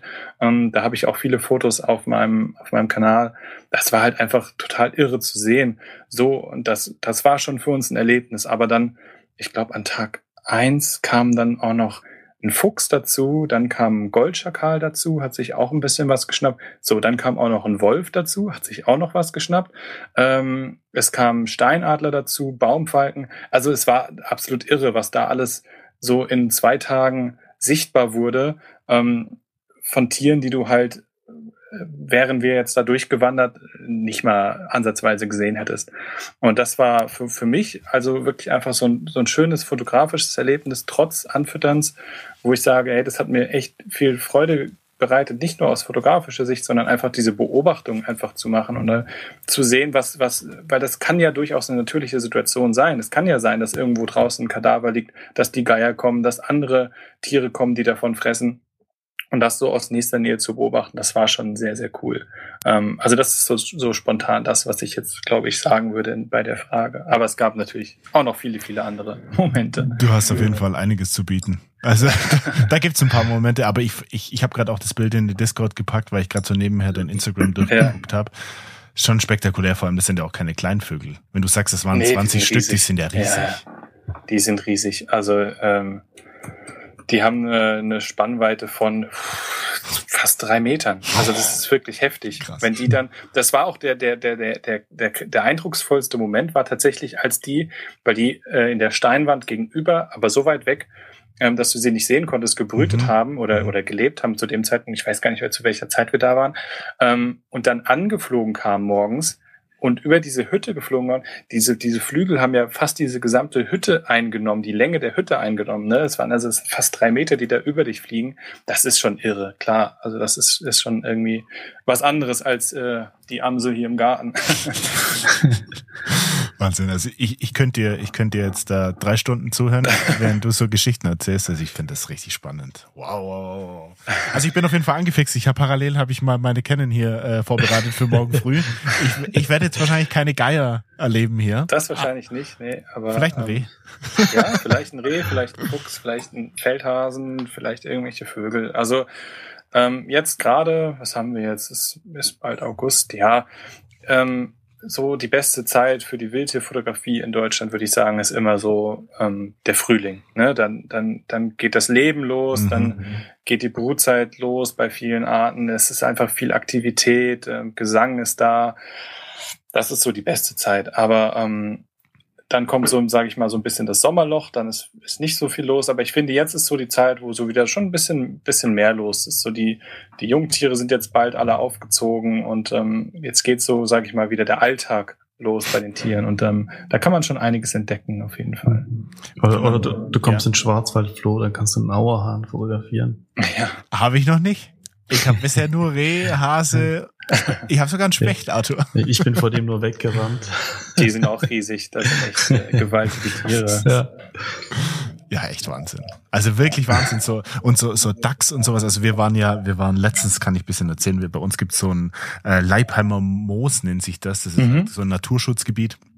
Und da war ich mit ja. Flo und Marina unterwegs und dann haben wir, und ich fand's, ich fand's ultra cool und dachte ich mir, wenn ich mal, wenn ich mal ein alter Opi bin, dann ist das mein Ziel. Kam uns wirklich so ein, so ein Mann mit Mitte 70, Ende 70 mit dem Fahrrad entgegen und hat uns so ein bisschen ausgequetscht und ein bisschen ausgefragt und so, was macht ihr hier und so weiter. Und da dachte ich mir erst, ja, okay, der fährt halt hier ein bisschen Fahrrad spazieren. Dann habe ich so in sein, das ist so ein Darmfahrrad mit so einem Gepäckkorb vorne dran. und ja, dann hatte er halt seine A7 III drin mit mhm. einem ich weiß es nicht, irgendein G-Master, das war irgendein weißes Objektiv. Ich kann dir, ich kann dir nicht sagen, welche Brennweite es war. Okay. Ich glaube, ein 600er war es sogar. Also es war irgendwas, äh, es war auf jeden Fall irgendwas Wildlife-mäßiges. Und dann sind ja. wir mit dem ins Gespräch gekommen. Und der hat so stolz erzählt und hatte dann und hat dann sein iPhone ausgepackt und hat uns Aufnahmen und Videos Krass. gezeigt. Mir sind die Ohren geschlackert. Das war echt der Wahnsinn. So, also wirklich von ähm, wirklich von Bibern, die sich dann im Fluss gewaschen haben, die er gefilmt okay. hat und und verschiedenste Vögel und hat uns dann Geschichten erzählt, dass äh, in diesem Leipheimer Moos mhm. anscheinend mhm. ähm, auch krass viele Ornithologen aus ganz mhm. Deutschland mhm. unterwegs wären, denn dort wurde eine, lass mich überlegen, dass ich nicht nichts Falsches sage, ich glaube eine Blauracke mal gesichtet. Die oh, macht irgendwie okay. einen, ah, Blauracke war es tatsächlich. Ja, genau. ja, ja, das ähm, kann sein, ja. Die macht ähm, ich weiß nicht, wie die zieht, aber die hat sich irgendwie ein bisschen ja. verflogen, wie auch immer, und war dann dort zwei, drei Wochen. Und er meinte, hier bei uns im Süden, ja. da war das Spektakel groß. Es kamen Leute aus Kiel, aus ganz Deutschland kamen mhm. die her und wollten diesen Vogel beobachten. Äh, und er meinte irgendwie, wie er war ein bisschen zu spät dran, aber der hat so ähm, voller Freude und so hat er von seinem Hobby da erzählt, dass er jeden Morgen mit dem Fahrrad da unterwegs ist und dann die Tiere filmt und fotografiert und es war einfach mega, mega cool. Ja, cool. Also äh, ich kenne ja die Fotos auch aus dem Moos von, von äh, Flo und Marina mhm. und ähm, äh, ja, also wir sind voraussichtlich planen wir ähm, später im Jahr, ähm, im September, nochmal Richtung ähm, Österreich zu fahren. Und wenn es die Zeit hergibt, hatten wir überlegt, einfach mal da in eure Ecke auch nochmal oh, einen Halt zu cool. machen, weil wir da viele Leute kennen, auch den Felix Müller. Mm, und ja. ähm, genau, vielleicht ergibt sich da ja so ein kleines Gruppentreffen. Dann können wir da mal durch Gerne. das Moos eine Runde ziehen. Blaurack ist natürlich echt ein, ein, ein Highlight, weil das ist eine Art, die in Deutschland meines Wissens nach komplett ausgestorben ist. Ähm, und eher so im Osten Europas mittlerweile brütet, also in so mhm. Steppengebieten in Ungarn. Und ähm, genau, äh, das ist natürlich dann immer cool, wenn solche Arten sich, egal ob es verirrt ist oder nicht, irgendwie nach Deutschland finden. Ähm, und äh, dass das gerade in diesem Gebiet war, ist natürlich, das spricht natürlich für das Gebiet, ja, auf jeden Fall. Meld dich da auf jeden Fall gerne mal. Das mache ich, ja. Wenn, wenn das so sein sollte, da kriegen wir auf jeden Fall mal was hin. Ähm, ja. Ich, ich wollte es eigentlich vor einer Stunde ansprechen, aber dann, dann sind wir irgendwo abgebogen und jetzt sind wir wieder hier gelandet. Ähm, ihr hattet einen eigenen Podcast, du und deine Freundin. Genau. Ja. Es, es, es, gab, es gab einen Podcast leider, leider mit, leider hat er irgendwann einfach aufgehört. Talking Wild. Ja, warum hat er denn eigentlich aufgehört? Ja, das, das ist die Frage. Mal. Februar 2021. Mhm, das deckt sich ungefähr ähm, damit, dass wir dann seitdem Vollzeit arbeiten. ähm, das ist so traurig. ähm, ja, genau. Ne, es ist dieses, dieses, ähm, dieses, ja, entweder man hat, man hat kein Geld oder man hat keine Zeit. Ähm, mhm. Also das ist, äh, ja, das war so ein das war so ein Projekt, was in der Corona-Zeit so ein bisschen entstanden ist, so ein bisschen aus der Not heraus, dass wir irgendwas Neues machen wollten und so ein bisschen auch langweilig war. Man konnte nicht raus zum Fotografieren so wirklich, man konnte nicht reisen. Ähm, und dann haben wir halt diesen, diesen Podcast, genau, Talking Wild, ähm, hieß der damals, angefangen. Und angefangen hat er eigentlich nur mit uns beiden. Dann haben wir aber so gemerkt, dass wir uns gar nicht so viel erzählen können, weil wir halt den ganzen Tag ja schon den, die gleichen Hobbys haben und so. Ne? Wenn man jetzt vielleicht der eine das Hobby vielleicht nicht so verfolgt, dann könnte man sich vielleicht da ein bisschen mehr erzählen.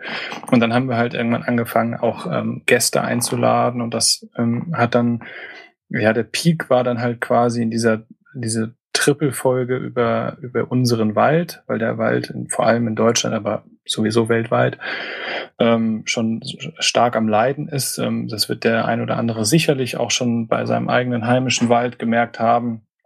Ähm, also da reden wir über Themen wie Erderwärmung, wärmere Temperaturen, Wassermangel, dann kommt der Borkenkäfer dazu, dann kommen vermehrte Stürme dazu.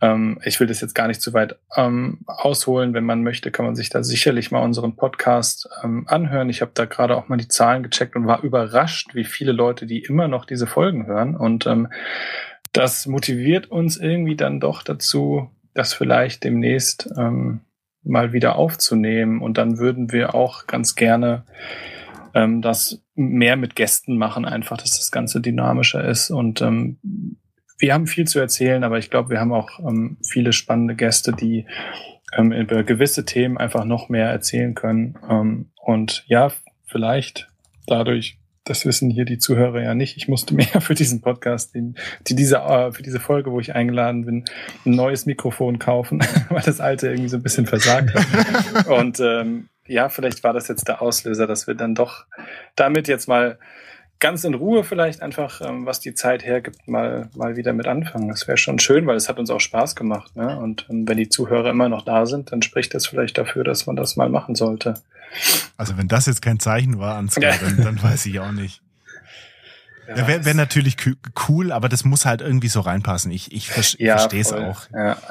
Ähm, genau, weil wir also, ähm, wir auch wissenschaftliche Themen ansprechen und das also wir kennen uns bei vielem aus, aber wir möchten natürlich auch keinen Unfug verbreiten. Mhm. Ähm, wir möchten da auch immer auf dem neuesten Stand sein und dementsprechend ähm, bedarf es einer gewissen Vorbereitung. Ähm, das ist natürlich auch ein, ein, gewisses Skript, was man damit reinbringt. Ähm, da kann man nicht einfach vor sich hinreden. Also die Podcasts gibt es sicherlich auch in dem Bereich, aber ähm, wir legen da schon sehr viel Wert auf irgendwie ja auf die Wissenschaft ähm, und dementsprechend wollen wir dann uns auch ein bisschen vorbereiten und ähm, ja, das bedarf halt einfach Zeit und die Zeit haben wir halt aktuell leider nicht wirklich.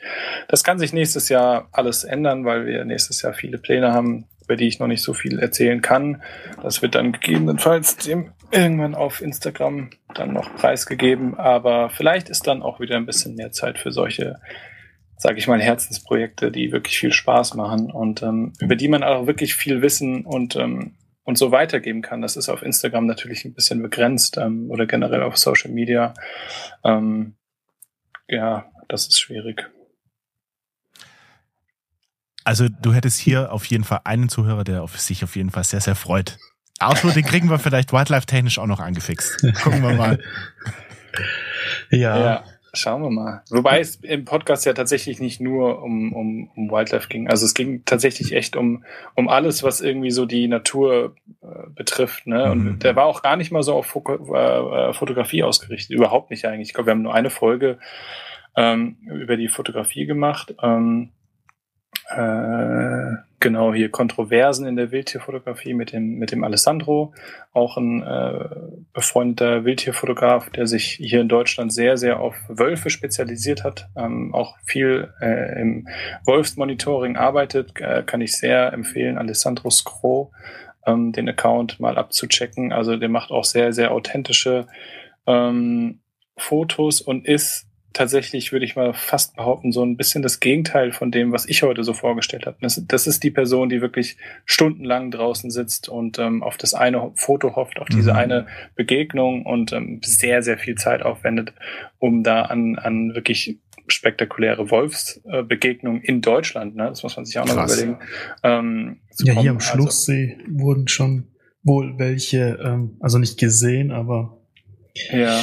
Sagt man das hier wieder, welche ähm, heimisch sind. Ja, ja. Ja, also mittlerweile gibt es ja tatsächlich sehr, sehr viele Wölfe in Deutschland, das muss man schon sagen. Ähm, sie zu sehen ist aber trotzdem ähm, nochmal was anderes. Ich hm. kann ja mal hier, kann ich das jetzt einfach in diesen Discounting? Ja, du kannst es einfach ah, posten. Guck, ja. ich habe jetzt mal sein Sehr cool. Instagram da rein. Den ja. verlinken wir, den verlinken wir auf jeden Fall. Ja, okay, man, man sieht's krass. Krass. Das würde mich jetzt ja. interessieren, ob er da nicht irgendwie so ein bisschen so ein bisschen Bammel hat, weil die sind ja teilweise nicht so nicht so weit weg von ihm. Äh ja, also ähm, ich sag mal so, vor, vor, der Wolf ähm, ist, ist einer der Tierarten, vor dem man am wenigsten Angst haben braucht in der in der Natur, ähm, mhm. vor allem hier im europäischen Raum. Ähm, der, der ist schneller weg, als, als, als dass man überhaupt darüber nachdenken kann. Also ich hätte da mehr Angst vor keine Ahnung, zum Beispiel Wildschwein, ähm, so eine Wildschweinbache, die ihre, ihre ja. Frischlinge ähm, beschützen möchte und man die, wo man mal aus Versehen, sage ich mal, den Weg kreuzt, ähm, das kann schneller mal in die Hose gehen als, ein, als so eine, als so eine Wolfsbegegnung. Ja. Aber natürlich sollte man immer mit, mit einem gewissen Respekt einfach ähm, rausgehen. Egal, es ist ganz egal, um welches Tier es sich handelt. Ne? Also ähm, egal ob das Tier einem was antun kann oder nicht, ähm, so der, der Respekt sollte einfach nie verloren gehen. Das ist ganz wichtig. Ja. Hattest du mal so eine, so eine Begegnung? Gerade mit Wildschwein oder irgendwas, irgendwas, was ein bisschen kniff, war? ja, genau, die kritisch war? Ich glaube ähm, tatsächlich noch nicht wirklich. Also doch einmal hatten wir so eine Wildschwein, das war ein bisschen aber auch unsere eigene Schuld. Da waren wir ähm, da war mein jüngeres Ich in einem Nationalpark abseits der Wege, was man mhm. äh, nicht unbedingt machen sollte. Wir waren da auf, auf der Suche nach einer gewissen Krötenart, die nennt sich Rotbauchunke. Ähm, das ist eine, eine, ganz spannende Art, die es halt in Deutschland auch nicht so oft gibt. Und die haben wir halt gesucht und gehört. Die kann man, die kann man sehr gut hören. Und die war dann halt in so einem abgelegenen Tümpel. Es waren vielleicht fünf bis zehn Meter vom, vom, vom, vom Weg. Ähm, aber selbst das würde ich heute äh, ganz so unüberlegt auch nicht mehr machen, weil da hat man ganz gut gesehen, warum es dieses, äh, dieses Gebot gibt, dass man eben auf den Wegen in, in Schutzlebensräumen ähm, bleiben soll.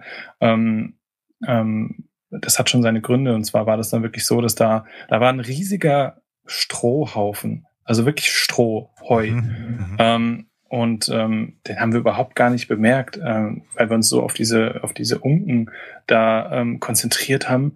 Und dann auf einmal wirklich aus dem Nichts schießt aus diesem Heuhaufen ein, ein riesiges Wildschwein raus. An uns zum Glück, an uns vorbei. Er rennt weg ähm, in den Wald rein und dann haben wir halt gesehen, dass dieser, ähm, dass dieser Heuballen sich immer noch bewegt. Also es war nicht ein Heuballen wie jetzt auf, auf einer Wiese, sondern wirklich so lockeres Stroh. Ne? Mhm. Und da waren halt Frischlinge drin, also, also Jungtiere von einem, ah. von einem ah. Wildschwein. Und ähm, das war halt dann quasi so diese, ja, eine Art Höhle, ne? wo sie die großgezogen hat. Und ähm, dann sind wir natürlich sofort, sofort weg, ähm, damit auch die, das, äh, die Wildschweinmutter wieder zurückkommt. Aber das zeigt halt eben, ne, also wie gesagt, ich, da stehe ich auch zu meinen Fehlern. Man, man, man macht äh, Fehler, das ist absolut menschlich, das ist absolut normal, aber man muss halt eben draus lernen. Und ähm, das sind halt dann diese Momente, wo man merkt, okay, diese Regeln, die sind nicht einfach nur da, weil man den Menschen oder uns irgendwie einschränken möchte, überhaupt nicht. Also es geht hier wirklich um den Schutz der Tiere. Und das war, wie gesagt, das war fünf Meter vom Weg. Fünf Meter vom Weg hat dieses Tier ihre Jungtiere aufgezogen, ohne dass es äh, irgendjemand gemerkt hat, ohne dass es zu Störungen mhm. kam. Ähm, und wenn man dann halt eben dann plötzlich mal doch abseits der Wege läuft, dann scheucht man mehr auf, als man, als man selbst wahrnimmt, weil man vieles einfach auch dann gar nicht mitbekommt, ähm, weil man, weil wir Menschen ja gar nicht so diese, diese Sinneswahrnehmung haben wie Tiere. Deswegen in Schutzgebieten bitte immer auf den Wegen bleiben. Ähm, am besten immer auf den Wegen bleiben, wenn es irgendwie möglich ist. Ähm, das, das ist wirklich so das Wichtigste. Ähm, und eben auch die Tiere nicht irgendwie unnötig stressen, hinterherlaufen, nur für das Foto, äh, nicht anfüttern, den Hund an die Leine nehmen im besten Fall, vor allem in Schutzgebieten, vor allem zu Zeiten, wo die Tiere irgendwie ähm, mit, mit, mit der Aufzucht von Jungtieren beschäftigt sind. Das sind so, so die, die Basic, sage ich mal, Verhaltensweisen in der Natur, die man schon so ein bisschen beherzigen sollte, weil es einfach ähm, für die Tiere dann wirklich stressfreier ist ähm, und man da einen Unterschied macht, wenn man sich da ein bisschen mit, ähm, ja, bisschen mit Herz und Verstand ähm, einfach verhält. Was würdest du raten, wenn es dann mal zu so einer Begegnung kommt und so eine Bache vor dir steht und es ist jetzt blöd gelaufen und ich stehe ja. jetzt da, was, was würdest du da raten? Ich, ich, das ist immer so schwer zu sagen, weil es kommt ja. halt voll auf die Situation drauf an und egal was ich jetzt hier erzählen würde, das würde in der Stresssituation kaum einem wieder einfallen. So, ne? Mhm. Also auch mir selbst, ich will, ich habe viel Erfahrung mit Wildtieren, aber in der, in der Situation, weil diese Situationen ja so selten vorkommen, ähm, würde ich dann im Kopf, glaube ich, einfach nur instinktiv handeln. Und das ist ähm, wahrscheinlich einfach ruhig bleiben in erster Linie, nicht irgendwie hektisch werden. Ähm, wobei bei einem Bären ist das natürlich wieder anders. Da würde ich mich groß machen, da würde ich laut sein. Ähm, weiß ich nicht, ob ich das beim Wildschwein auch machen würde oder das, das ist so individuell auch einfach, weil jedes Tier natürlich auch anders reagiert. Ähm, es kommt auf die, auf die Distanz auch einfach an. Ne? Ähm, in erster Linie ruhig bleiben, ähm, gucken, wie sich das Tier verhält. ähm, Abstand nehmen, rückwärts laufen, ähm, eventuell das Tier so ein bisschen im Blick behalten. Ne? Ähm, Wenn es geht, weiß ich nicht, vielleicht auf den nächsten Baum retten. Beim Bären jetzt vielleicht nicht, aber beim Wildschwein. Genau, also das ist so das Wichtigste. Aber äh, meistens wird es, wenn man sich auf den Wegen aufhält, kommt es nicht zu solchen Situationen, weil die Tiere genau wissen, dass sie die Wege zumindest tagsüber äh, meiden sollten, weil da einfach zu viel los ist. Und ähm, es kommt in der Regel nicht zu solchen Situationen, weder mit dem Wildschwein noch mit dem Wolf noch mit dem Bär, wenn man sich normal draußen laut verhält, was wir nun mal machen. Wir sind sehr laute äh, äh, Menschen oder Tiere, wie auch immer man es nennen möchte. Ja. Ähm, wir sind einfach unfassbar laut, wenn wir draußen unterwegs sind. Wir, wir summen, wir singen, wir unterhalten uns, wir, weiß ich nicht, wir machen einfach Geräusche. Von daher, ähm, das kriegen die Tiere ganz, ganz schnell mit und dann sind die auch in der Regel ganz schnell weg und dann kommt es eigentlich gar nicht in, zu so einer Situation. Okay. okay, okay, okay. Vielen Dank. Vielen Dank. Ansgar, dann würde ich sagen, also Arthur, hast, hast du noch was? Äh, ich habe hier meine Schlauliste gerade angeguckt und ich glaube, wir, wir haben den Ansgar so ziemlich alles gefragt, beziehungsweise er hat so ziemlich alles selbst beantwortet. Ja, also ich weiß nicht, jetzt wo er so erzählt hat und, und äh, berichtet hat, hat mich das an einen Film erinnert, ähm, und zwar das erstaunliche Leben des Walter Mitty. Mhm. Und da die Frage wäre halt, ähm, ob es da irgendwas gibt, was du also nicht unbedingt fotografieren wollen würdest, aber mhm. was du vielleicht tatsächlich mal live oder in, in freier Wildbahn irgendwie gerne sehen würdest. Also irgendwie so ein Traum. Weil ich habe jetzt hier in den Discord mal ein Foto geteilt, das ist von einem bekannten, ja, ich sag mal, Wildlife-Fotografen, mhm. Outdoor-Fotografen Paul Nicklen. Mhm. Und von dem, wenn ich irgendwie an Wildlife denke, dann denke ich mal an dieses Foto, das er gemacht mhm. hat, wie er in so einer Holzhütte ist und ja, von draußen ja. durchs Fenster guckt der Eisbär rein und das Fenster ist offen. Krass. Ja. Ähm, das ist natürlich so ein, so ein Money-Shot, den er da machen durfte, aber er ist natürlich jetzt mitten in der Wildnis teilweise. Aber gibt's bei dir da irgendwas, so, so ein Money-Shot oder eine Begegnung, die du einfach mal gerne hättest? Ja, also erstmal zum Film. Der Film ist natürlich echt schön und da gibt's ja gerade auch, ich glaube, das ist relativ am Ende vom Film, wo dann ähm, der eine Fotograf ja dann, ich glaube, dann geht's um, um, ums Fotografieren von Schneeleoparden und dann sehen sie endlich ein und dann legt er, glaube ich, die Kamera weg oder so und sagt dann von wegen, ähm, dass er diesen Moment lieber mit seinen eigenen Augen ähm, genießen möchte als, als durch die Kamera, weil das so, so ein seltener Moment ist. Ähm, also ein sehr, sehr schöner Film auf jeden Fall, den, den man auch sehr empfehlen kann.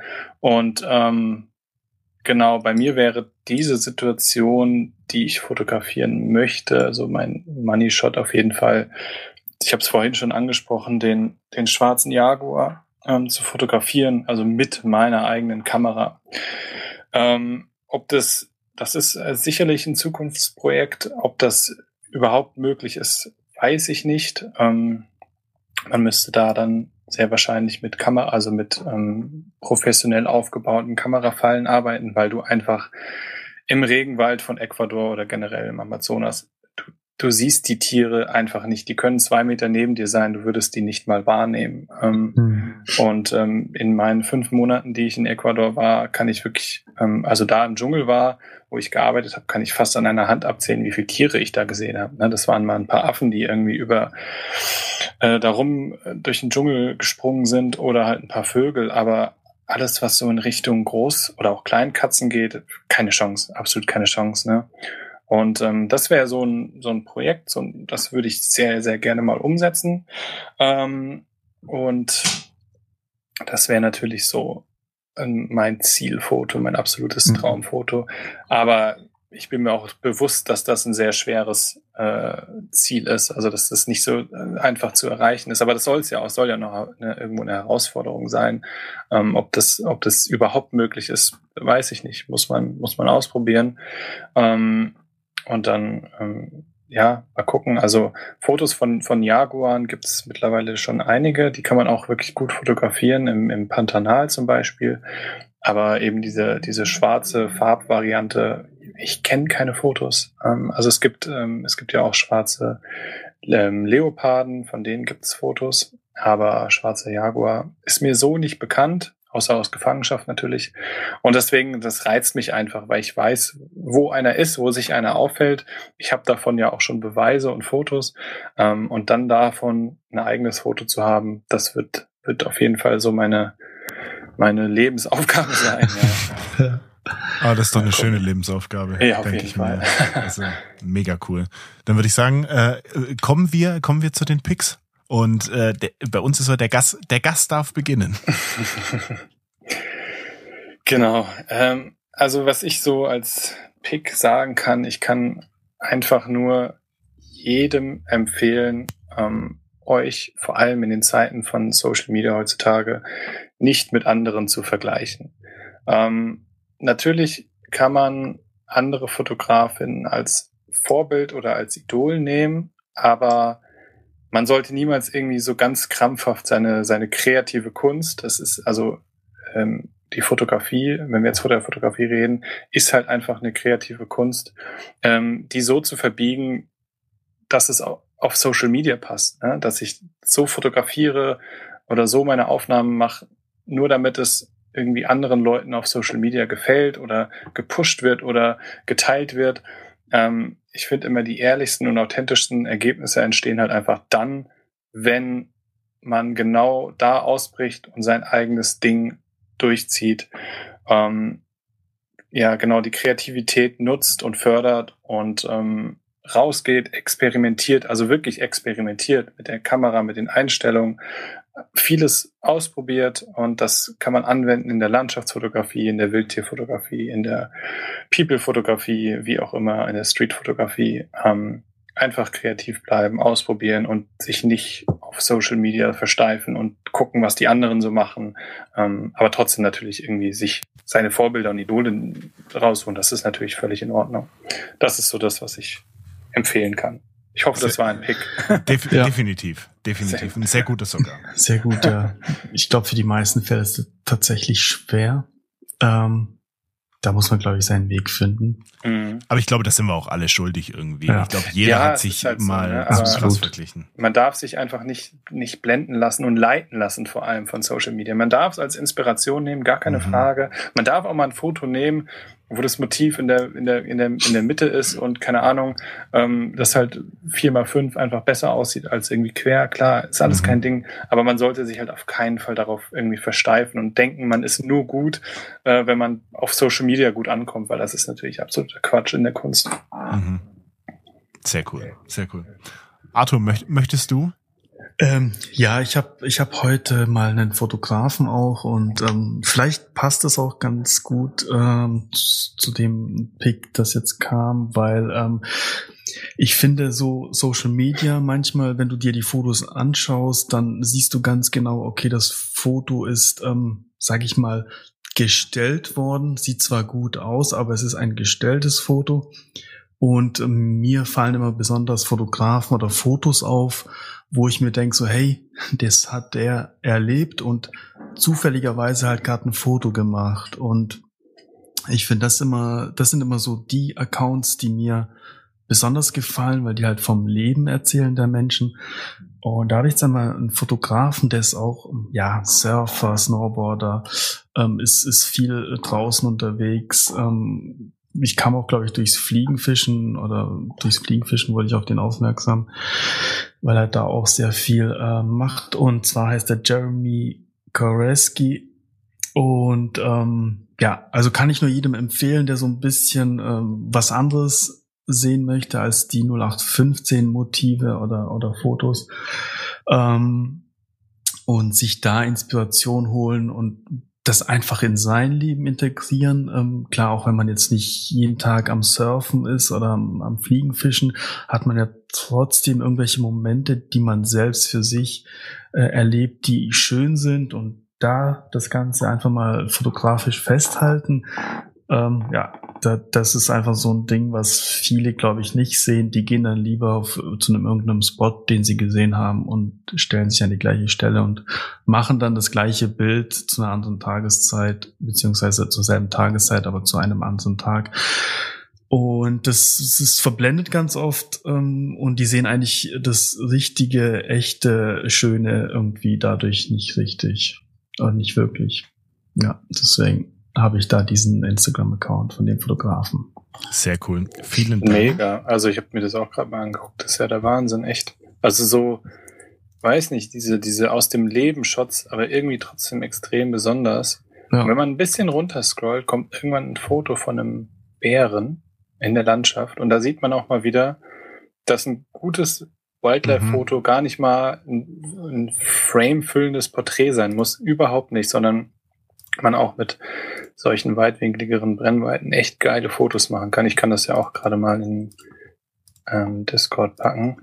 Ähm, das ist echt, das, das Bild ist mir sofort ähm, irgendwie ins Auge gesprungen nochmal. Und das ist, äh, ja, das zeigt das so ein bisschen. Ich finde, das hast du echt, echt toll beschrieben, Arthur. Das passt, passt ja, wie Arsch auf einmal. Das ist ja. echt gefolgt. Mega geil. Gefällt mir auch richtig. Sofort gefolgt. Ja. Mega cool. Ähm, ich habe ich hab einen, also jetzt mal ganz ganz ab ab ihr habt jetzt mal richtig vorgelegt mit den Picks. Ich habe hier einen ganz simplen einen ganz simplen Kameragurt. Ähm, ich weiß nicht, ich glaube, Arthur, wir hatten mal drüber gesprochen und ich war durch ein YouTube-Video, bin ich so ein bisschen angefixt gewesen. Und ich hatte das gesehen, da hatte, ich, ich kann euch das mal verlinken, ich hatte das gesehen bei einem Fotografen, der hatte, glaube eine digitale Leica, aber hatte an der diese äh, Peak Design Anchor Loops. Und ich glaube, die kennt jeder, das sind diese kleinen, kleinen runden Schnupsis, die man sich an die Kameraösen ranmacht. Und in diese Schnupsis hängt man dann verschiedene, hält man, hängt man dann das Gegenstück von diesen Anchor Loops und da ist dann Gurt befestigt. Und das, der ganz, ganz große Vorteil daran ist, erstens hält das Zeug bombenfest. Ähm, da brauchst du dir überhaupt keine Sorgen machen. Wenn das einmal eingerastet ist, ist es eingerastet und das geht auch nicht mehr auf von selbst. Ähm, und der ganz große Vorteil ist, du kannst halt deine Kameragurte von Kamera zu Kamera extrem schnell wechseln, weil du die halt auch einfach runterdrückst und dann vorschiebst und dann bist du da wieder aus diesem System, aus diesem Mechanismus draußen. Ähm, so, wie ich den wollte, habe ich den nirgends gefunden. Und dann ist mir eingefallen, dass unser, und mir ist es direkt eingefallen, dass unser lieber guter Max ähm, ja eigentlich Kameragurte herstellt. Und jetzt kommt der große Punkt, ja, eigentlich. Ähm, ich habe mit Max gesprochen, deswegen ist es so ein halber Pick. Ähm, wenn ihr an so einen Gurt rankommt, alles gut, aber der Max, äh, der meinte, er kann das jetzt auch nicht mehr so im großen Stil machen. Da kam irgendwie das private Leben mit rein und ähm, er macht das noch irgendwie im kleinen Kreis, aber ähm, er, er macht es nicht mehr für die große Masse. Deswegen, am liebsten würde ich eigentlich den Max picken und sagen, äh, kauft euch die Kameragurte bei ihm. Der macht in Aalen hier bei uns im Süden Deutschlands einfach unfassbar cooles Zeug. Und halt auch auf Wunsch, weil ich habe zu ihm gesagt, Max, mach, mach doch mal bitte so und so. Und dann hat er gesagt, alles klar, mache ich. Und, und dann war der Gurt eineinhalb Wochen später im Briefkasten und ich habe mich sehr gefreut. Also ähm, grundlegend würde ich das gerne machen, aber es geht halt leider nicht. Aber wenn ihr eine Möglichkeit habt, und es gibt ja bestimmt verschiedenste Hersteller, die sowas anbieten, ähm, das ist eine ganz, ganz coole Lösung. Und da bin ich jetzt eigentlich mega zufrieden damit, weil ich halt diese Anchor Loops an vielen verschiedenen Kameras habe und jetzt diesen äh, Gurt einfach hin und her switchen kann. Und macht unfassbar viel Spaß, äh, trägt sich unfassbar angenehm, wenn das Leder halt entsprechend mitmacht, aber ähm, ihr könnt ja da auch prinzipiell nehmen, nehmen, was ihr wollt, ob es jetzt Leder, ob es ein Stoffgurt ist, ob es jetzt irgendwie eine Lederalternative, was auch immer. Aber mein Pick sind jetzt so wahrscheinlich eher so die Anchor Loops, wo ihr halt einfach mal ein bisschen hin und her switchen könnt, ohne immer an diesen Ringösen hier rumzufummeln und die Fingernägel abzubrechen. Also oder ich habe ich hab nie Fingernägel, weil ich meine Fingernägel so kurz schneide. Ich habe nie Fingernägel. Ich muss das immer meiner Frau geben, weil ich es nicht aufkrieg. ähm, da sind da sind Anchor Loops immer ganz gut. Äh, das wäre dann mein Pick. Stark. So, also dann äh, würde ich jetzt sagen, ihr Lieben, machen wir jetzt ich, ich, ich hätte nicht gedacht, dass wir so, so lange miteinander, miteinander reden. Wir sind jetzt bei zwei Stunden, zwei Minuten. Ich würde Wahnsinn. jetzt sagen, machen wir den Vorhang runter. Es war mega spannend. Ansgar, wie gesagt, ich hätte ja. jetzt noch, noch mal drei Stunden zuhören können. Ähm, und vielleicht machen wir das auch noch mal. Vielleicht muss man da noch einen genau. zweiten Teil draus machen. Ähm, aber gerne. ganz, ganz, ganz lieben Dank, dass du da warst, dass du dir die Zeit genommen hast. Vielen Dank für die Einladung. Es war sehr schön und es war und es war äh, sehr flüssig. Also ja, es hat sich toll angehört geklappt. und es hat geklappt. Ja. Auf jeden Fall. Super. Also dann. Äh, ja. Also was wünscht man bei der äh, Tierfotografie? Sonst wünscht man ja eigentlich gut Licht, aber du bist ja dann wahrscheinlich kannst, irgendwo im Wald unterwegs. Kannst du genauso gut wünschen. Tier. Das brauchen gut Tier. Wir wünschen dir genau. gut Tier. Danke. Mach's gut. Ciao, ciao. Bis ciao. zum nächsten Mal. Ciao.